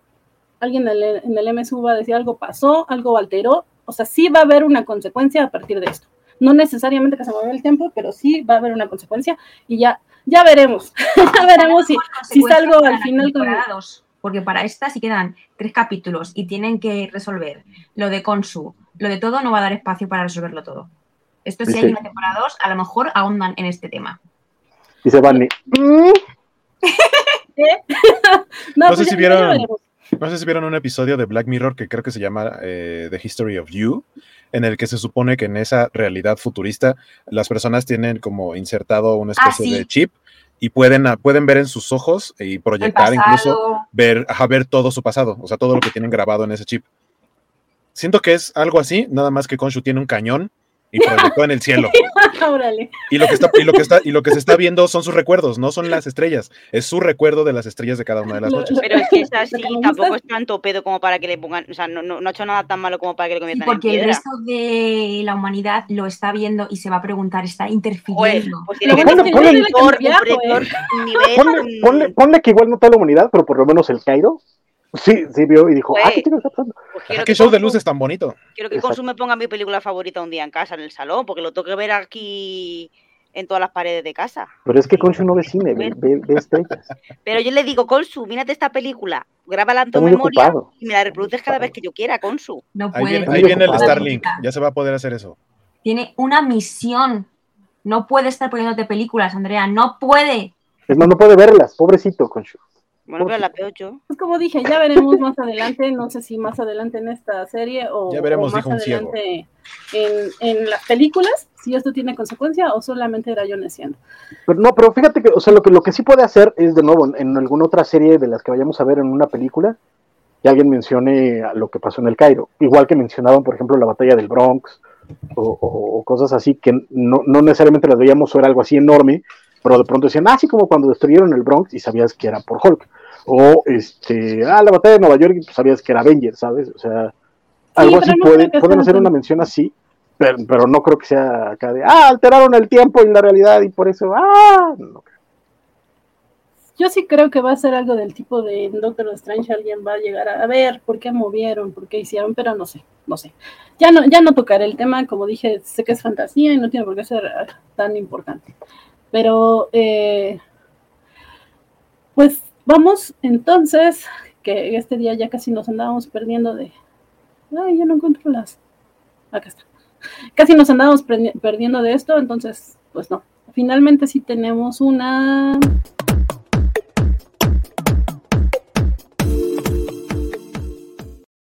Una pregunta, Biscocha. Esta pregunta me acaba de surgir ahora por todo el tema de lo de las estrellas, las constelaciones y todo. ¿Vosotros os fiáis del horóscopo? ¿Lo leéis habitualmente? ¿Tiene impacto en vuestra vida? Ah, tiene impacto con Gonshu, claro. Este, ¿Quién empieza? ¿Cómo empiezo yo? Yo empiezo. Yo no, o sea, tal cual como la frase de fiarme del horóscopo, por supuesto que no. Sin embargo, siempre me da mucha risa cuando salen como los memes y las ideas de tus signos zodiacales de tal manera y, por lo menos en mi caso, que, soy Tauro, siempre le ponen cosas de comida y de dormir y sí soy yo, o sea, ¿para qué nos hacemos mensos? Pero, pero de eso que lea diario los horóscopos y, así, no. Ok. A ver, yo en mi caso, pues el horóscopo pues no, no lo veo. Yo soy Sagitario como Virginia. Y en mi caso es que, claro, Virginia y yo somos muy diferentes en el fondo. Entonces yo siempre digo, pues somos y hemos sido zodiaco y no tiene nada que ver una cosa con la otra. O sea, unas cosas pueden aplicarse a Virginia y otras cosas se aplican a mí. Pero no hay ningún signo zodiaco que diga, buah, tía, es que somos nosotras, ¿eh? Es que las dos. Pero es que igual, igual la hora fue el, ascendente. Claro, a ver, exactamente, ahí está el. Yo, nací antes porque yo fui puntual solo eh, cuando, nací, luego ya no dejé. ya dijimos, no, esto ya estamos hablando. Tú fuiste puntual porque yo te empujé para que salieses. Esto ya está hablado. Pero el tema es que Virginia y yo no tenemos carta astral se supone que, sí, que con la carta astral pues notas las diferencias, pero como no, no la tenemos, no sabemos exactamente cuándo nació. Esto, es, esto es un trauma infantil, porque nuestra hermana mayor sí tiene carta astral y Andrea y a mí no nos hicieron carta astral. Esto es traumita. Pero no solo eso, es que aquí vamos a seguir soltando mierda. Nuestra hermana mayor también tiene libro del bebé y Virginia y yo no tenemos libro del bebé. Pero es que tenemos una tercera cosa más de soltar mierda. Nuestra hermana mayor tiene un juego de toallas con su nombre escrito y Virginia y yo no tenemos juego de toallas con nuestro nombre escrito. Esto es eh, eh, la injusticia de nacer los segundos, los segundones de la familia. Los segundones. Es como el 0%, básicamente. Pues, yo hasta me siento. Las entiendo, las entiendo. Pobre, acá nos dice, vale, que pobre Cris, y yo también digo que pobre, porque no, se puede defender. Tiene carta astral, tiene toallas y tiene libro del bebé. ¿Cómo que pobre Cris? No. Pues no sé, no sé, la verdad. ¿No será, ¿no será que les iban a ustedes a heredar el libro y las toallas? Digo, nomás ¿Pero qué quiere el libro heredado? las toallas todavía te lo compro. vamos a... Eh, vamos a poner una meta en Twitch de eh, donaciones para que puedan tener finalmente sus propios libros del bebé, sus eh, toallas con sus nombres. Este. Pero según yo, eso de los libros del bebé es algo que hacen los papás de cuando vas creciendo, con fotitos y que, ay, su calcetín y el primer mechoncito que, que les cortaron. o sea, no hay manera. Un change.org, así para que hagan, hagan, como Conchu, regresen el tiempo. a Conchu, Oye, mamá, ¿cuándo Cristina empezó a caminar? Oh, sí, sí, Cristina empezó a caminar cuando tenía 13 meses. ¿Y vosotras? Ah, vosotras aproximadamente. Pues cuando teníais. Miren, yo, yo, yo, soy el, y en mi familia yo soy el primogénito y no tengo libro del bebé y tampoco tengo toallas con mi nombre. ¿Pero lo tienen los siguientes? Tampoco. Ah, ah, pues entonces no hay delito. El tema es que si lo tiene un primer hijo, lo tienen que tener todos. Ahí está el pedo en esta situación. Me encanta tu mexicanismo. Están, están, están preparándose con todo para cuando vengan acá, ya como, como nativas. Dice Félix que él les coopera con sus cobachas. Gracias. ¿De cuándo nos toca? Pues lo, lo iremos no, no, no un, un, change.org para que lo lean sus papás y digan, ah, qué fe. Sí, no, pero ya, ya, no podría, ¿eh? ya no podría. pero regresando a la pregunta de escuchar, no, el horóscopo es una tontería. Gracias. Ah, ok. ni, ni tiempo tuve de, de ponerte en el centro, Francisco. Ah, pues qué creen que yo, yo, yo sí lo, yo sí lo, no lo leo todos los días porque no creo en los que salen en el periódico y las revistas, pero yo sí he hecho cartas astrales, cartas astrales, así que sí creo cuando están personalizados. y el Guaco sabía, y Guaco estaba callado así como de, no digo nada, porque ya no dicen nada. sí, es que si decía que yo tenía cartas también se iban a enojar conmigo. Entonces, pero, pero... el Guaco. Sí, pero soy científica y los científicos no. Exacto, mira, mira, mira. Justo, sí, sí, sí. Otra vez, otra vez, mira, otra vez. lo sé, lo sé, pero es como una curiosidad. Exacto, sí, es a lo que voy, es una onda más como de curiosidad. ¿Y el horóscopo chino lo seguís también? Miren, yo soy, en el horóscopo tradicional soy Tauro y en el horóscopo chino nací en año del buey, entonces está muy marcado, en teoría, mi forma de ser según ese tipo de creencias. Sí, sí, sí. No, pues a mí de, lo chino me gusta ir a celebrar en el barrio chino cuando no hay COVID. de lo chino lo que me gusta es la comida, el buffet. Pero sí, no. O sea, sí conozco eso. O sea, me, me, llama la atención, me da curiosidad, pero digo, tampoco es como que rija mi vida con estas cosas, ¿no?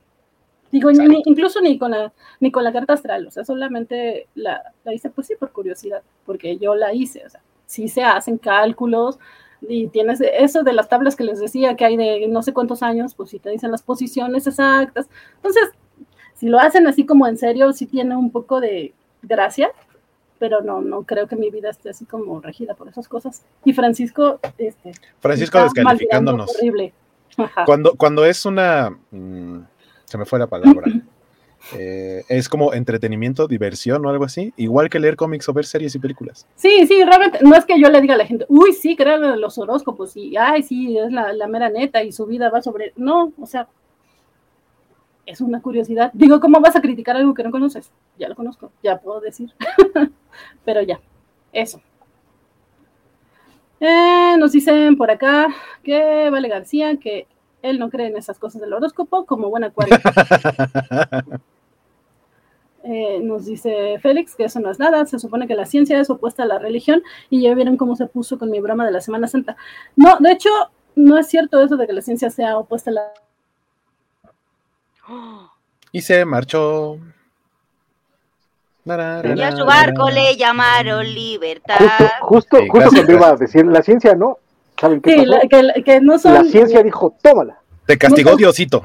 No son opuestos, sino que los científicos radicales y los católicos radicales principalmente, bueno, supongo que de otras religiones también, son los que intentan ponerlos en, lucha, pero no, en realidad, o sea, ha habido científicos o gente que, que estudió ciencia así realmente rigurosamente, eh, que se dedicaba también a la religión o que era creyente y demás, la mayoría suele decir que son ateos, pero eso no quiere decir que estén peleados. O sea, eso es una cosa más como casi mercadotecnia, pero no tiene por qué ser así.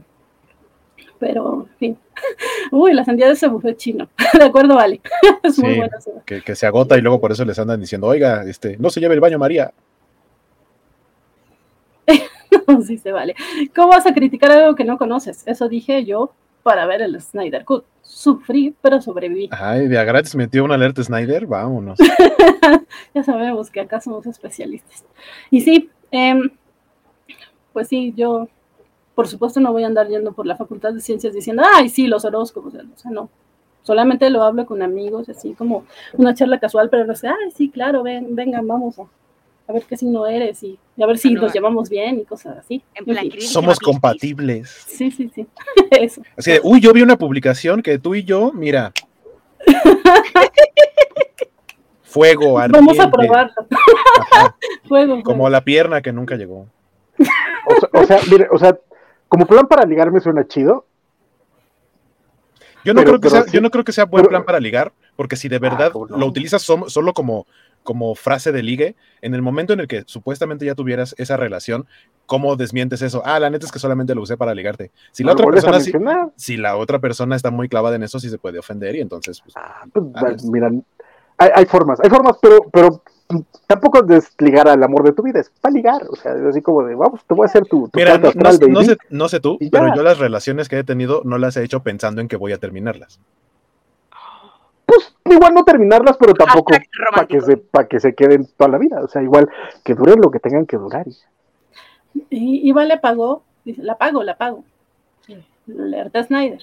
La alerta Snyder ya ah, la Sí, sí, sí.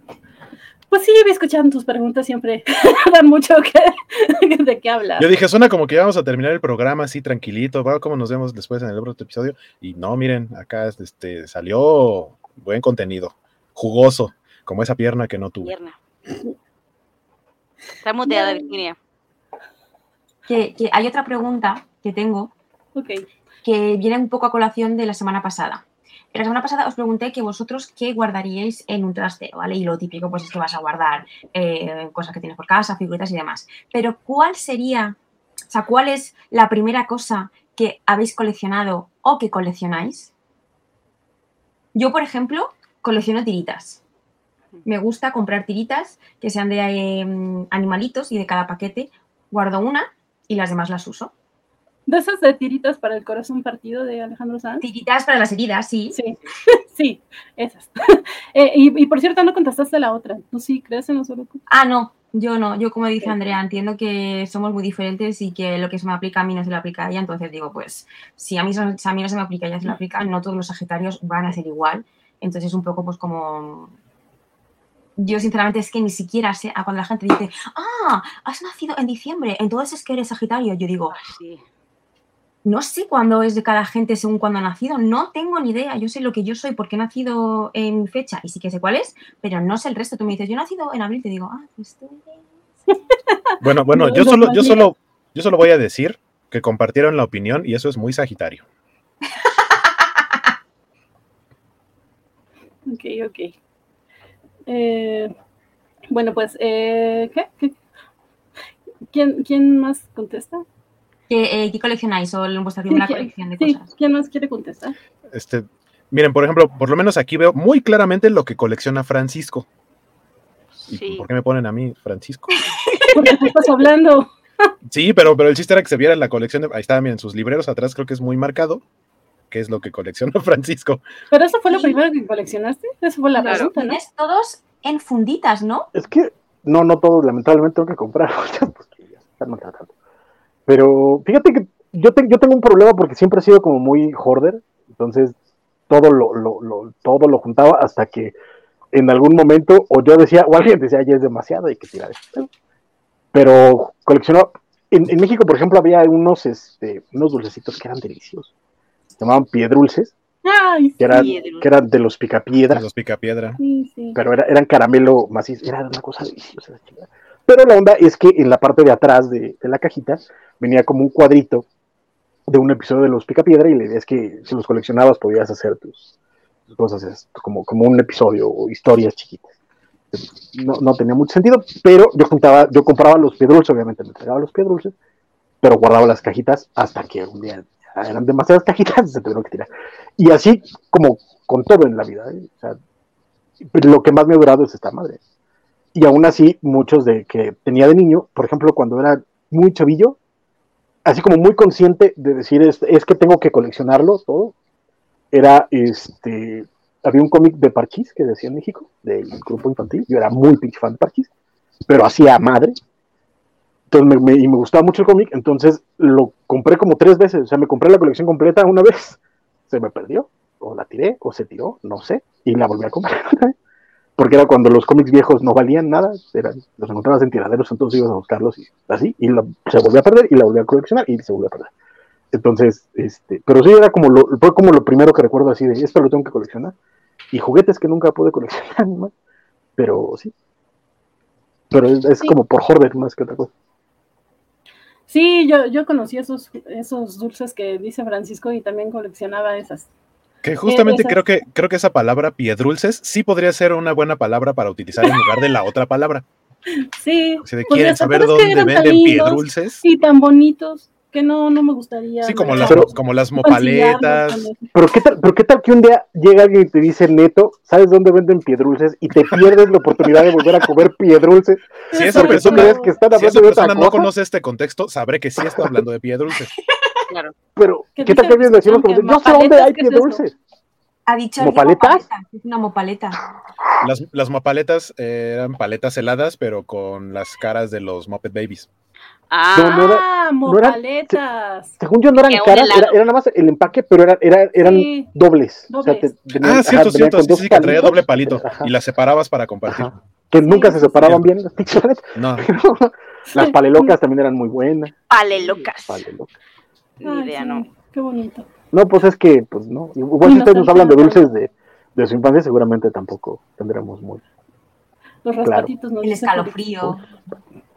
Los Eh, raspatitos. ¿Qué era el escalofrío? El escalofrío es como una cosa que te la tomabas y hacías así. Era como, sí, era como un poco acidilla. Ay, se perdía en esa imagen de mis. Era Aquí, aquí, aquí en México hay, un- hay unas cosas que llaman tic tics, Sí. Ajá. que, que era- es como una barra de, de caramelo, pero no, no caramelo duro. No, era como, era también como, de como pol- ajá, como, como pasta, como, como dulce en polvo, pero, pero aprisionado desde que era duro, ajá, y venía con una bolsita que venía con polvito ácido, y tú mojabas tu, tu dulce, Bueno, el primero, primero tenías ácido. que. primero, ajá, lo, lo, para que lo se babeabas pegara. para que se pegara. Ajá, lo babeabas, Sí. lo metías en el Sí, polvito eso y lo babeabas. Mira, eso, eso funciona para muchas cosas. pero- Sí, claro.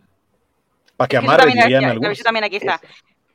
Eh, ¿Cómo se llama eso aquí? Tiene un nombre. Lo que aquí, no sé si lo tienen vosotros, son los petacetas.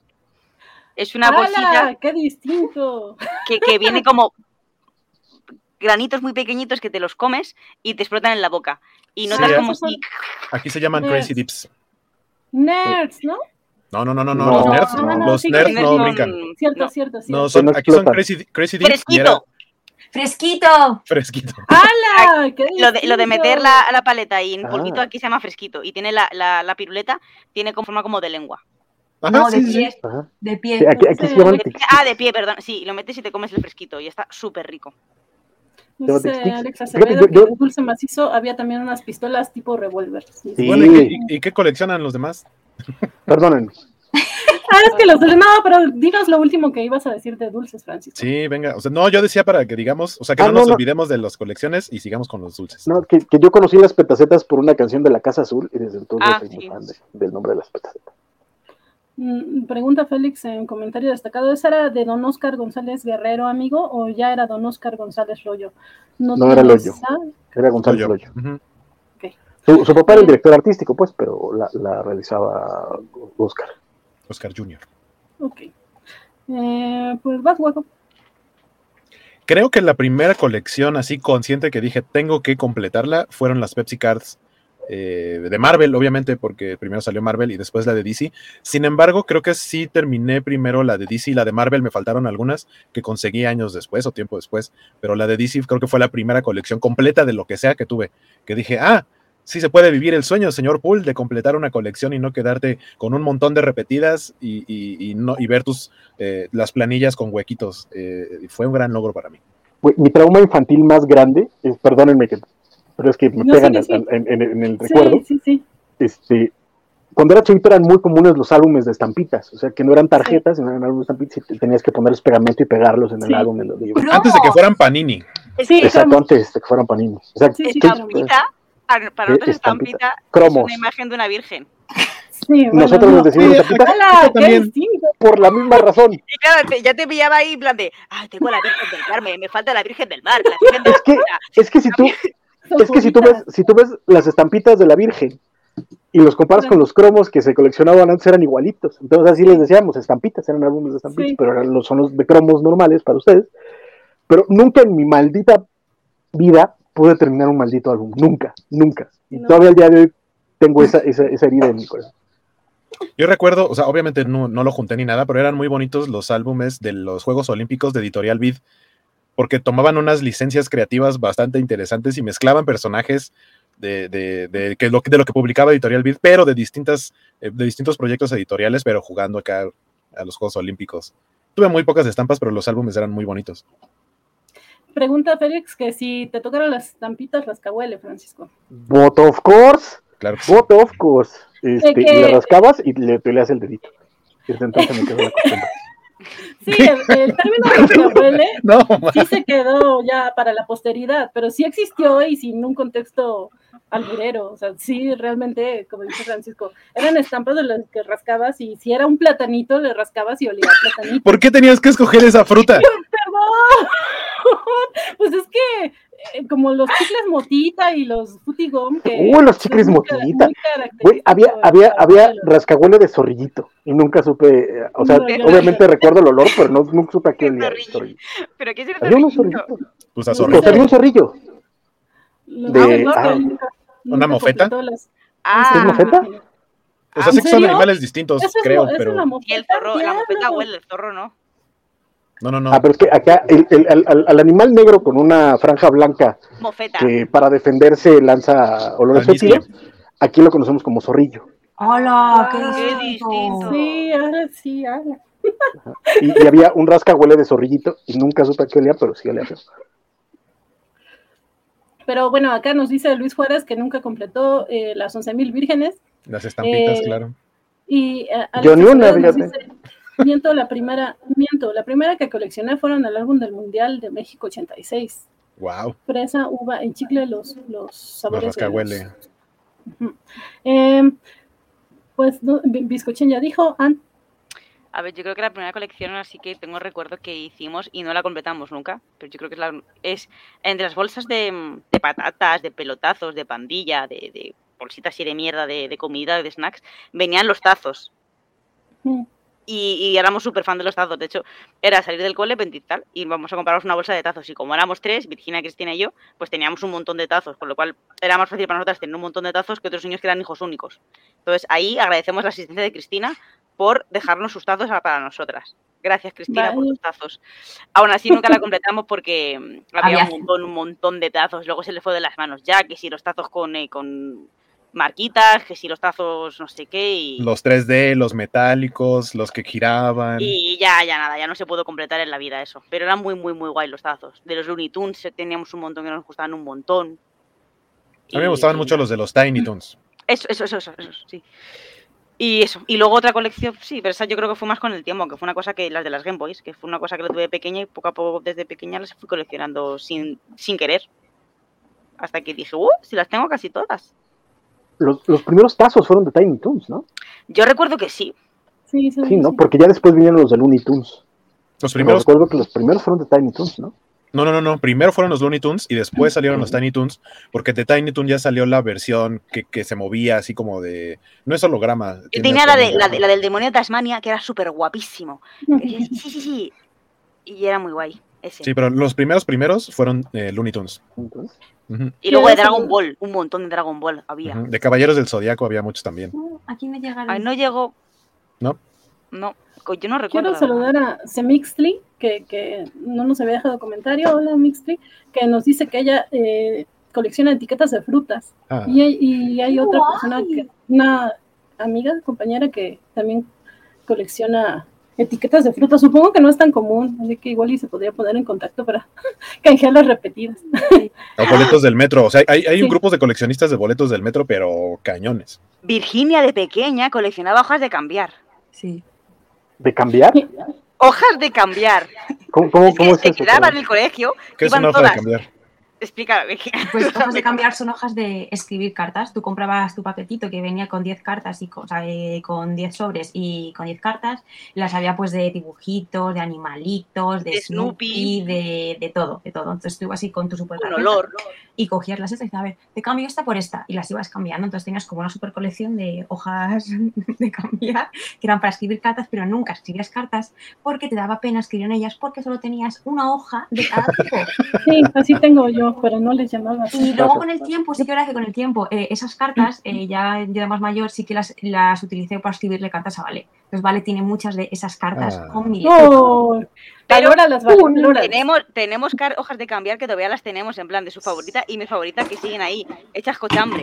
Que esas un día se van a deshacer porque no son calidad de, de- de- de hoja de, de papiro. de papiro y son muy, muy chulas. Hay, hay una. Las hay- fíjate que ahorita que lo mencionas, a mí, por ejemplo, de, la, de las estampitas y eso lo que más me gustaba era este rollo de cambiar. Incluso Sí. los pocos tazos que llegué a tener. Y, y, eh, para mi generación es a cualquier persona de más de 40 años a lo puedes decir, ya, ya, ya, ya, no, ya, ya. ¡Hala, qué distinto! Y es, y, es, como este flashback así de, ¡ah! Porque ya, ya, ya, no, Aquí ya. Nosotros decíamos, sí le nole, sí le nole, sí le, sí le, nole. ¡Oh! ¡Hala, qué distinto! Mira, las hojas de cambiar. ¡Qué bonita! Que, que, eso, que, eso, de las hojitas de las cartas llegó a, a llegó a existir en, un, en algunos de los juegos de Pokémon de los viejitos que de pronto también tenías esas hojitas y tenías que mandarle cartas a otros personajes. Wow. Sí, yo tengo de esas hojitas que está mostrando ahora para nuestros amigos de podcast Biscochan. Está mostrando las hojitas de cambiar que dice junto con sus sobres. Esa, esa, eh, esa, esa es mi carta favorita de cuando sí, era pequeña. Bonita. Es es de, super, es era súper bonita. Un sobre con un Snoopy y un buzón. Sí, tirando y esta también es de nuestras favoritas porque somos tú y yo. Sí, somos Oh. sí, yo tengo ahí algunas de Betsy Clark, se llaman Precious Moments, que en mis tiempos les decían Betsy Clark. Pero bueno, eh, acá nos dice Mixley también que, ah, que exponiendo de qué generación es. Ella coleccionaba la revista Big Bang y llegó a los cómics por los que vienen en la revista. Era buena, era buena. Y Vale también nos dice que eh, él también recordaba que la primera era de los Tiny Toons y sí había algunos que se movían, que recuerda uno de Chupó Faros. También me acuerdo mucho de eso, pero no me acuerdo cuándo salió. ¿Quién es Chupófaros? Ah, chupófaros es una expresión aquí en México que quiere decir que se murió. Pero en el dibujito se veía a alguien como chupando un faro, pero que perdió. muerto. O, o, que perdió. Que Sí, jamás he también que escuchado como. Sí, yo como también como, como que perdió. Y, y la expresión viene porque había una marca de cigarros que, que se llamaba Ay. Faros. Los cigarros Ay. faros. Ay, ay, ajá. Entonces chupar es como fumar cigarros, porque se supone que son muy fuertes, no sé, es que yo no fumo, muy Y fuertes. muy baratos. Eran como super como corrientes. corrientones, ajá. No, pero, pero la, o sea, la expresión sí es, no es nada más de, de chupar el cigarro, sino que era lo último que le daban a, a personas antes de fusilarlos. Por eso es el chupófaros. o sea, le dieron su último cigarrito, se murió, chupófaros. Ah, cierto, cierto, sí. Gracias. Ya, eh, eh, entre los tres ya tenemos la versión correcta. Dice, vale, ¿eso quiere decir que Anno me mandó de las hojas bonitas? A ver, eso es básicamente es que como yo soy muy antisocial, pues yo es que no escribía cartas porque, o sea, yo sí puedo evitar escribir y hablar, yo evito escribir y hablar. No porque tenga nada en contra de la gente, es porque soy muy antisocial. Sí, sí. O sea, eso es ser antisocial, estar en contra de la gente. No necesariamente, solamente. No, no es- Ya sé, ya sé, nada más, no estoy cotorreando. Pero, pero sí, ahorita que Francisco dijo, ay, lo que más me gustaba era canjear las estampitas, y yo, no, tenías que hablar con la gente y no. Bueno, pero era, era- era muy rápido, era a ver qué tienes. No me interesa. Exacto, es que a, mí lo que me gustaba, lo que me gustaba era eso, o sea, no tenía que hablar con nadie. Yo No, llegaba con mi bonchecito, el otro tenía su bonchecito, estirabas, estiraba, recibía, ya, ya, ya, no, Y ya, luego ya, tenía, ya, yo más fácil, Interacción. tenía una hoja y tenía los números que te faltaban. Y directamente, Ajá, mira, toma, me falta esto. ¿Tienes algo? Sí, no, tira. Acá en Sahara, que desde hace rato nos saludó, perdón que no te había saludado. ¿Quién tiene el álbum de los caballeros del zodiaco de 1.50 y el sobre de 10 centavos del mercado? Uy, Wow. Probablemente yo lo tuve. Seguro yo lo tuve, pero ya no me acuerdo bien. Eh, Yo ya tenía dice- pelícanos en la bahía por esa época, entonces no, no me tocaba. Este, solo moneda de 5 pesos mexicanos del bicentenario y centenario. Hablando de álbums, eh, solo completé el digital de Panini. ah, creo que yo también completé el digital de Panini, del Ajá, yo Mundial. ni lo cono- mm, Sí, salió una aplicación en donde podías ir obteniendo las estampitas digitales. Acá Mixley también nos, nos explica bien la referencia del chupaba faros. Cuando iban a fusilar a alguien, pedía cigarros faros como último deseo. Sí, sí, sí. Eh, eh, vale, también nos dice la expresión de fusilamiento. Eh, también nos dicen el periódico Récord cada semana, todo agosto hasta diciembre, por un cómic de los 18 equipos de antes como héroes. ¡Wow! Esa promoción me la perdí. Eh, como olvidar, olvidar los cigarros faro, Uy, dijo los Guaco. Uy, la revista Big Bang, yo también tenía bastantes de esas y de más chiquito, la de Winnie Pooh también. Este, Revistas de ese estilo, la Disney Aventuras, que era chiquita, y la Top Disney, que ya era grande. Intentar coleccionar latas conmemorativas del Vive Latino en 2014. Uy, sí, ya, ya, ya más recientes. No, yo, en mi caso, lo primero que coleccioné eh, es que antes los gansitos Marinela, en mis tiempos los gansitos Marinela tenían el gansito. En Entonces, mis tiempos. Es que sí, no, ahora ya no. no, pero pues es que ahora ya no hay mascotas de ningún producto. Los gansitos, los pingüinos, creo los submarinos. Bueno, los productos Marianela tenían en su personaje. Entonces yo los recortaba de las envolturas y los guardaba. vale, es como, como un bollito, ¿no? El del gansito Marianela. Sí, es un bollito, ¿no? Así es el pastelito, pero el personaje era, era así justamente un gansito. Era, un... era, como, era como bizcocho de vainilla con fresa. Relleno, relleno de crema, fresa y cubierto de chocolate. Vale, ala, qué distinto. Aquí se llamaba Bonnie Tigretón. ¡Oh! ¡Hala, qué distinto! Estaba el Bonnie, que era eh, relleno como de mermelada de melocotón, y el Tigretón, que era relleno de mermelada de fresa. Y luego estaba el Pantera Rosa, que era rosa con una, con una mm, cremita blanca dentro. El Pantera Rosa sí lo llegaron a traer aquí en México, pero aquí el más famoso de ese tipo es el Chocotorro. El Chocotorro. Chocotorro. No, después del gancito. El Chocotorro. Sí, no, yo me refiero a los rositas, a los de fresa. Ah, sí, el rollo es el gancito, lo siento. Pero es que el, rollo, no, el rollo con el chocotorro es que era cubierto de fresa, pero el bizcocho era de chocolate. Sí. No, yo es que estoy muy obsesionada con el círculo rojo, que era un, bollito que era blanquito, como de vainilla o algo así, y tenía como un poquito de chocolate dentro, chocolate de negro. Es como el Twinkie. Como el Twinkie, pero con chocolate normal. Y a mí me flipaba el círculo rojo. Aquí había Twinkie relleno de chocolate, relleno de vainilla, relleno de chocolate y relleno de fresa. Nunca, nunca llegó el Twinkie aquí. Eso, y también nos dice Félix que había un Flippy, que el personaje era un, un delfincito. Todavía existe el, Flippy, el lo que era un, un pollito. Eh, ya les dieron ganas de ir a la tienda Marinela, por favor, promocionanos, dan, dan, mándanos este, una dotación. Es, todo el programa hablando de dulces. Marinela, Gamesa, sí. todo. Eh, bueno, eso, eso coleccionaba de cosas comerciales, como nos dicen en el chat, y también piedras. Toda la vida he coleccionado piedras. Vivo cerca de un, Vivo cerca de un bosque y a mí me gustaba ir. De repente eh, recogía la corteza de los árboles y. Déjame adivinar, cada que veías una decías, esa no la tengo. no. espera, espera, que me uno al team, al team Yo en otoño, siempre que voy por la calle y veo una castaña, recojo castañas de, la calle porque, porque, eh, porque me gustan, entonces voy recogiendo castañas. ¿Por, porque esa no la tenías? Claro, tengo, mira, aquí tengo tres directamente, aquí que acabo de encontrar el escritorio. y, y, a veces le regalo a Virginia castaña, le digo, toma Virginia una castaña, y voy dando castañas a la gente. ¿Por qué? Porque veo castañas y me parecen bonitas. Esto no se puede comer, en verdad. No, no. Pero, pero, pero ahí están mis castañitas. Ahorita que eh, en Zavala está diciendo, tengo el álbum de Spider-Man 2002, Dragon Ball Super, X-Men 90 y X-Men de la película de Pau Pau, pero no completados. El de X-Men 90 yo lo voy a tener, pero tengo como tres estampas porque jamás en la vida me compraban estampas mis papás en ese momento. Eh, que ese fue, ese sí fue de los primeros de Panini aquí en México. Pero me hicieron recordar que a mí, un poco más como herencia, eh, un amigo de mi abuelo sabía que a mí me gustaba mucho Superman y me dijo, tenía guardado esto en su casa, creo que era de su hijo o algo así, y me dijo que te lo regalara y me regaló, solamente le faltan como dos o tres estampas, pero es el álbum prácticamente completo de Sidral Mundet, de la película de Superman del 70, con Christopher Reeve y, yo. 70 ¿Qué es? 70 es, ¿no? No, 78. Sí, 78, yo decía yo, 70, ¿no? Y, bueno, también coleccionaba álbums de, candy, plumas, plumas de colores, también toda la vida me ha gustado coleccionar. Eh, iba a decir otra Ah, eh, había unas cosas también de mis tiempos que se llamaban magicuentos, que básicamente era como un cómic con arte de Su Majestad José Luis García López, si no me equivoco. correcto. Que tenían las estampitas de, los personajes, de los superhéroes. Entonces. O de caricaturas. Ajá, me acuerdo muy de uno de Mandibulín. Ay, seguro ya no conocen a Mandibulín. Nadie me respeta. Era, un, un tiburonzote gigante. Yo soy el Mandibulín de la covacharla. Mandibulín salió en, este, Space Jam 2. Mandibulín. Pero eh, sí, le, le, pegabas las estampitas en la parte del escenario que querías. Estaban muy bonitos. Lástima que dejaron de hacerlos.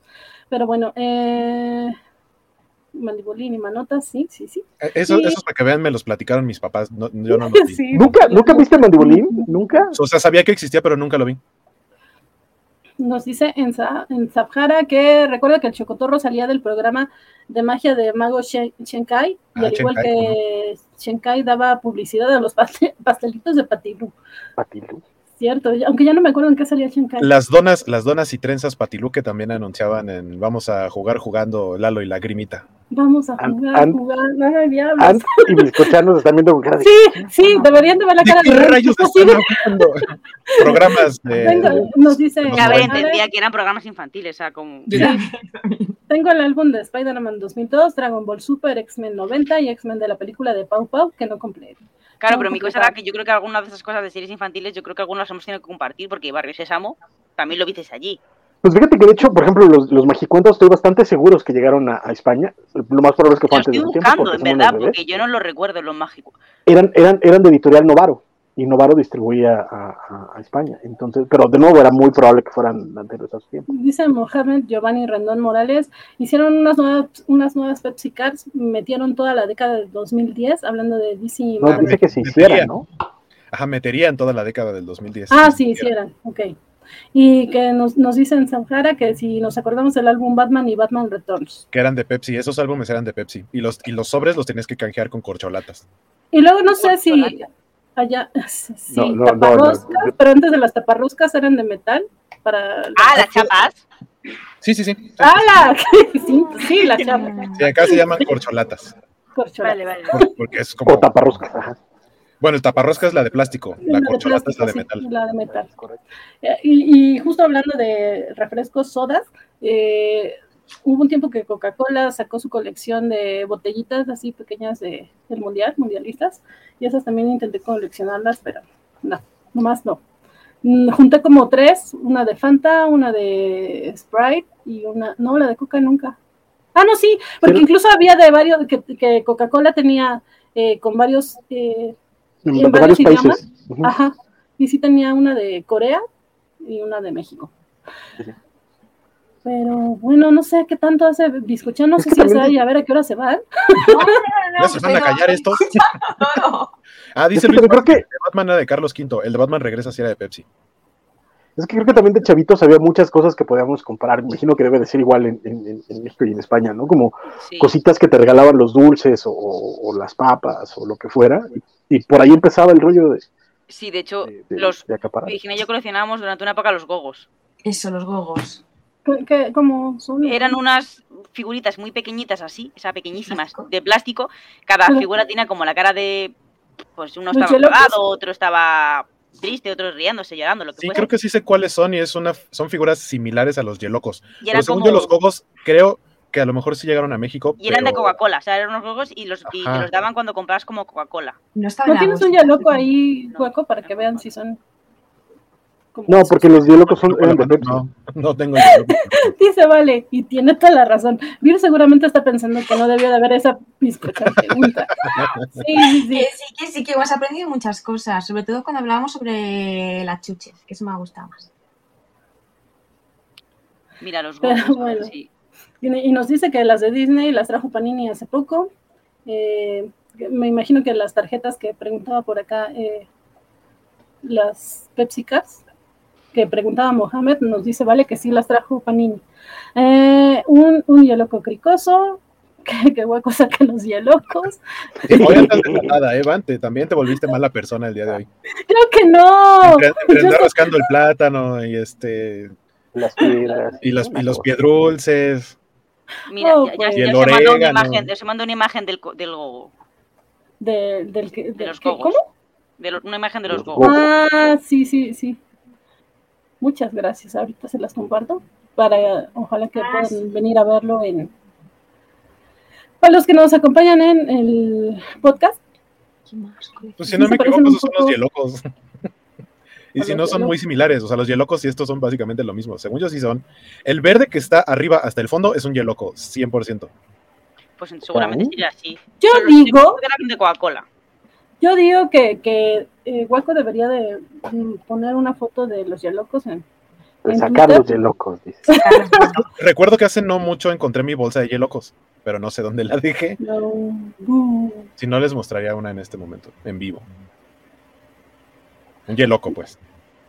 Dice Mohamed que no tanto, solo se enfocaron en los populares, a ver qué pasa con, en los próximos años, hablando de los de Panini pues no, no, sé, me perdí esa colección. Pero bueno, ya vamos cerrando, ya todos dijeron sus colecciones. sí, ¿verdad? Virginia tiene una si alguien no las ha dicho, yo creo que podrían poner hashtag o sea, ya vámonos. sí, sí. A ver, no, no, no, digo de, la gente que nos está leyendo, ¿eh? Y pero es que también... Eh, ¿Qué es lo que coleccionáis o coleccionabais?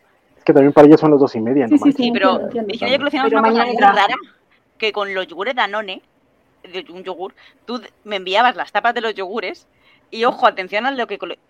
Los servilleteros de frutas. ¡Oh, sí!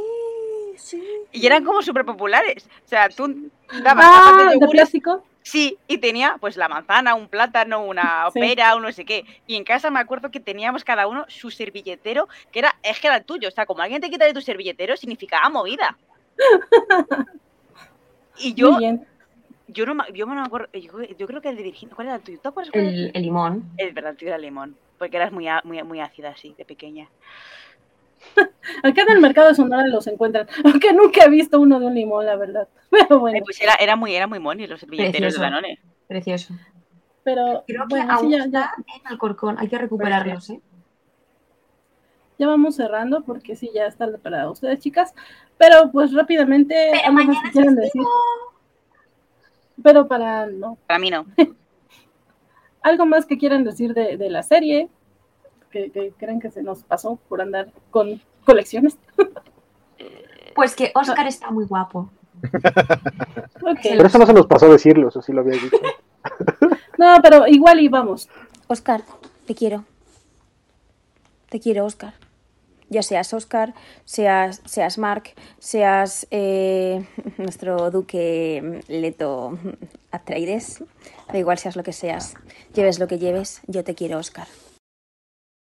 Es que ustedes deberían de ver la cara de Anne, que se Dios, esto me quedé, y la cara de Biscochan haciendo playback. o sea, de verdad, qué lástima que no se puede ver eso. Pero sí, chicas, ya vamos a, ya, ya las dejo ir, sí, ya las dejo ir. que, que, tienes que irte de vacaciones de tu mes de Cobacho. Qué gratuito ha sido eso, o sea. Sí. Pero Andrea, sabes que, es una decisión que no es tuya, es de las altas esferas. Tú aquí puedes echar mierda a los... No, no, en verdad yo también dije que me venía un poco mal por los cumpleaños familiares que teníamos, Virginia, yo lo dije. O sea, yo me uní, dije, ah, sí, pues venga, vale, a una. Dice Félix, Hombre. dice Félix que se llama Modelé el gigante de hierro. ¿Qué pasó, Félix? No, pues la camiseta. No, no, no, no, no ha modelado la playera. Ah, la playera. Nos dice, Luis, Luis, pero tampoco la ha canjeado. Luis Juárez nos dice que cuál otro personaje de influencia egipcia podría interpretar a Oscar Isaac. Yo creo que el que quiera. en serio, lo está haciendo también. Sí, lo está haciendo también que ya le creo cualquier cosa. Oscar puede hacer cualquier cosa y le vamos a creer porque tiene esa capacidad actoral, porque es súper guapo, em, porque tiene esa capacidad actoral y es muy guapo. Entra en bucle. Sí, pero, tiene, pero tiene capacidad actoral y es muy guapo, ¿no? Claro, yo quiero recomendar esta serie porque Oscar Isaac tiene capacidad actorial y es muy guapo. Es muy guapo, claro. Muy bien. Pues bueno, creo que no, no tienen este, más que decir, entonces, o sea, extra de la serie, entonces vámonos despidiendo con anuncios parroquiales y cualquier cosa que necesiten, chicos. Ah, eh, empecé yo. Ah, vale. Sí, sí. Pues yo soy Bizcochan, estoy en redes sociales como Bizcochan en Instagram y como Bizcochan en Twitter. Em, sí, Alejandro Guerra, es muy guapo, Oscar Isaac. Guapísimo. Está en mi lista, en mi top. Un día si queréis os hago una lista, un programa entero sobre mis top. ¿Vale? Que los puedo tengo diferentes categorías de. Que ya tuvimos un top de guapos de Bizcochan y no estaba Oscar Isaac. Porque lo voy, lo voy actualizando y ahora sí que está. Cambie capas. No, porque tengo tanto amor que dar que los voy cambiando. Pero ¿Cambia ahora capas? Cambia capas, cambia pieles. Que no. Taquetera. Bueno, el caso. Que eso. Que Twitter e Instagram em, promuevo la vida vegana, así que por favor, chicos, intentar eh, reducir vuestro consumo de carne, lácteo, huevos y miel. Y por favor, también súper importante, reciclar. Reduce, recicla y reutiliza. Y así el medio ambiente nos lo agradecerá. Y Oscar también, porque yo sé que Oscar, bueno, Steven es vegano, así que seremos todos como Steven. Sí, qué bonito, muchas gracias. Gracias, Escúchame y gracias, Francisco, también. Ah, caray, este, Pues muchas gracias, Vani, muchas gracias, Guaco, muchas gracias, Anne, muchas gracias, eh, escuchan, muchas gracias al líder supremo que anda por ahí. Y este recuerden que los espero el viernes, el viernes no, porque no va a haber este, semana, pero los espero el domingo en el programa antes conocido como Covacharla de Star Trek, este, veremos cómo le llamamos. Y este, estén atentos al resto de programación Covacha y muchísimas gracias por aguantarnos y por seguirme invitando. Muy bien, muchas gracias, Francisco. Eh, pues yo soy la señorita Melón, en Instagram, en Twitter, eh, vivo nombre, lo mismo, no, no se fidelizo, estalqueo mucho a la gente y, subo memes de cosas, bueno, retuiteo cosas de la gente, pero yo escribir escribo poco. Y tengo una sugerencia para el nombre, Francisco. Charla a las Trek. lo, voy a meter, lo, voy, a meter a la, a la, a la competencia. Muchas gracias. Muchas gracias porque pues ya no podemos llamarnos Covacharla. a la una, a las dos, a las tres. Muy bien. Charla a las tres es un gran nombre y, y nada, pues eh, en finales de mes nos veremos en Covacho Beats. Eh, miércoles aquí como siempre. Y, y, creo que ya, no, se me, no, no tengo nada por ahí. Ser puntuales. Ser puntuales, chicos, es muy importante la puntualidad yo, a ver, que si te surge un imprevisto, todo el mundo tiene imprevistos en la vida. No hay que ser nazis con, la puntualidad. Pero llegar retiradamente tarde como Virginia es mal. No, no, no. Todo decente mencionando a su hermana para no tener que mencionar a los horribles cobachos que tan tarde llegamos. a ver, menciono a Virginia básicamente porque vosotros solo, a ver, que tampoco si llegáis un poquito tarde, pero Virginia es constantemente en su vida durante toda nuestra vida. No, no, no. Si te voy a presentar a Valentín. Siempre puntual. Eh, igualmente estoy ya bastante con eso. porque mi madre es, llega muy tarde a los sitios. Es horrible vivir con mi familia porque son casi todos impuntuales. Menos mi padre y yo, que somos la resistencia de la puntualidad de mi familia. Y todos los demás llegan tarde siempre. Mira, son unos cagaprisas. Cagaprisas. ok. no, no, no, ya vámonos, vámonos, porque si no, esto se va a poner rudo. Y, y ya está. Wow, palabras altisonantes aquí tenemos. ¡Hala, qué distinto! Este, yo soy Guaco, fue un placer haber estado con ustedes. Eh, veo complicado estar en las próximas covacharlas, como decía, por cuestiones laborales, entonces eh, me voy igual despidiendo de una vez. Muchas gracias por, habernos acompañado y eh, espero poder incorporarme si en algún momento se puede. tengo como el espacio, por supuesto que me encantará estar acá con ustedes. y nos vemos a finales de mes para Cobocho Beats. Y, vamos a ver qué hacemos ahí, por ejemplo, para la covacharla de, de, Obi-Wan Kenobi. Eh, y si no, pues por lo menos tengan por seguro que voy a estar viéndolos, platicando el sábado, el sábado. En, sábado, estaría chido. Pero en sábado hay Cobocho Bits cada 15 días. Domingo, en domingo. No importa, dobleteas, no pasa nada. Sí, está bien, no hay bronca. Este. Ay, bueno, hoy regresa el poderoso podcast con mi casa y vamos a platicar a las 10 de la noche de la hora de la Ciudad de México de Morbius. No sé por qué vamos a hablar de Morbius, pero vamos a hablar de Morbius. Eh, ¿Merece la pena verla? Así rápido. No. o sea, si la van a ver, procuren no pagar por ello. O, o sea, espérense a que llegue un servicio de streaming o algo así. Eh, no. Pero bueno, muchas gracias por, habernos acompañado, por habernos comentado todo y nos vemos. Adiós, chat. Adiós, este, Biscochan, Francisco, señorita Melón, Elizabeth. Muchas gracias por, por haber estado por acá. Adiós, no. Hasta luego. Hasta pronto. Hasta, que nos volvamos a ver. Nos vemos. Hasta la vista. Baby. Sí, sí pues sí. Es, es, la verdad sí lamento que Guaco no vaya a poder estar, pero pues es una cuestión laboral, entonces pues, no se puede hacer nada contra eso. Eh, muchas gracias a Biscochan, Francisco, a eh, Guaco por estar acá, gracias a todo el chat por, por estar tan participativos como siempre, gracias a los que nos ven eh, después en las retransmisiones, a los que nos dejan comentarios, nos dejan likes. Muchas, muchas gracias. Eh, eh, pues sí, no les estoy poniendo acá los horarios de los programas cobachos, porque la verdad es que esta semana no sé qué programas sí hay y qué no, pero me parece que hasta la siguiente semana tendrán, bueno, considerando que el domingo ya empieza una nueva semana, entonces empezamos con la cobacharla todavía de Star Trek. Eh, es, cierto, o sea, así como Francisco se la pasa, dice y dice que, que tal vez cambien de nombre, sí, probablemente cambiarán, eso obedece a marketing, más que nada, aunque él diga otra cosa. Y, bueno, eh, me parece que el domingo van a lanzar su, su ¿Todos? ¿Todos? ¿Todos? Leyeron entre líneas. Claro que no. Va a lanzar su encuesta de a ver qué nombre, si quieren que siga llamándose Covacharla de Star Trek o prefieren un nombre como más, eh, más cercano a la mitología Trek. Entonces, pues ya, ya ustedes decidirán, junto con el equipo del domingo, que, cómo se llamará eh, ese programa. Eh, y respecto a Waco y las sugerencias de cambiar eh, las covacharlas los sábados, sí podría ser, pero como bien mencionó Elian, con 8 bits, pues tiene ya su espacio asignado para cada 15 días y también hay algunas covachas en vivo que van sábados, o sea, es complicado que metamos un programa porque ya sabemos que de cajón están los rucasos, está ahí ese programa, entonces solamente quedaría un horario libre un poco antes.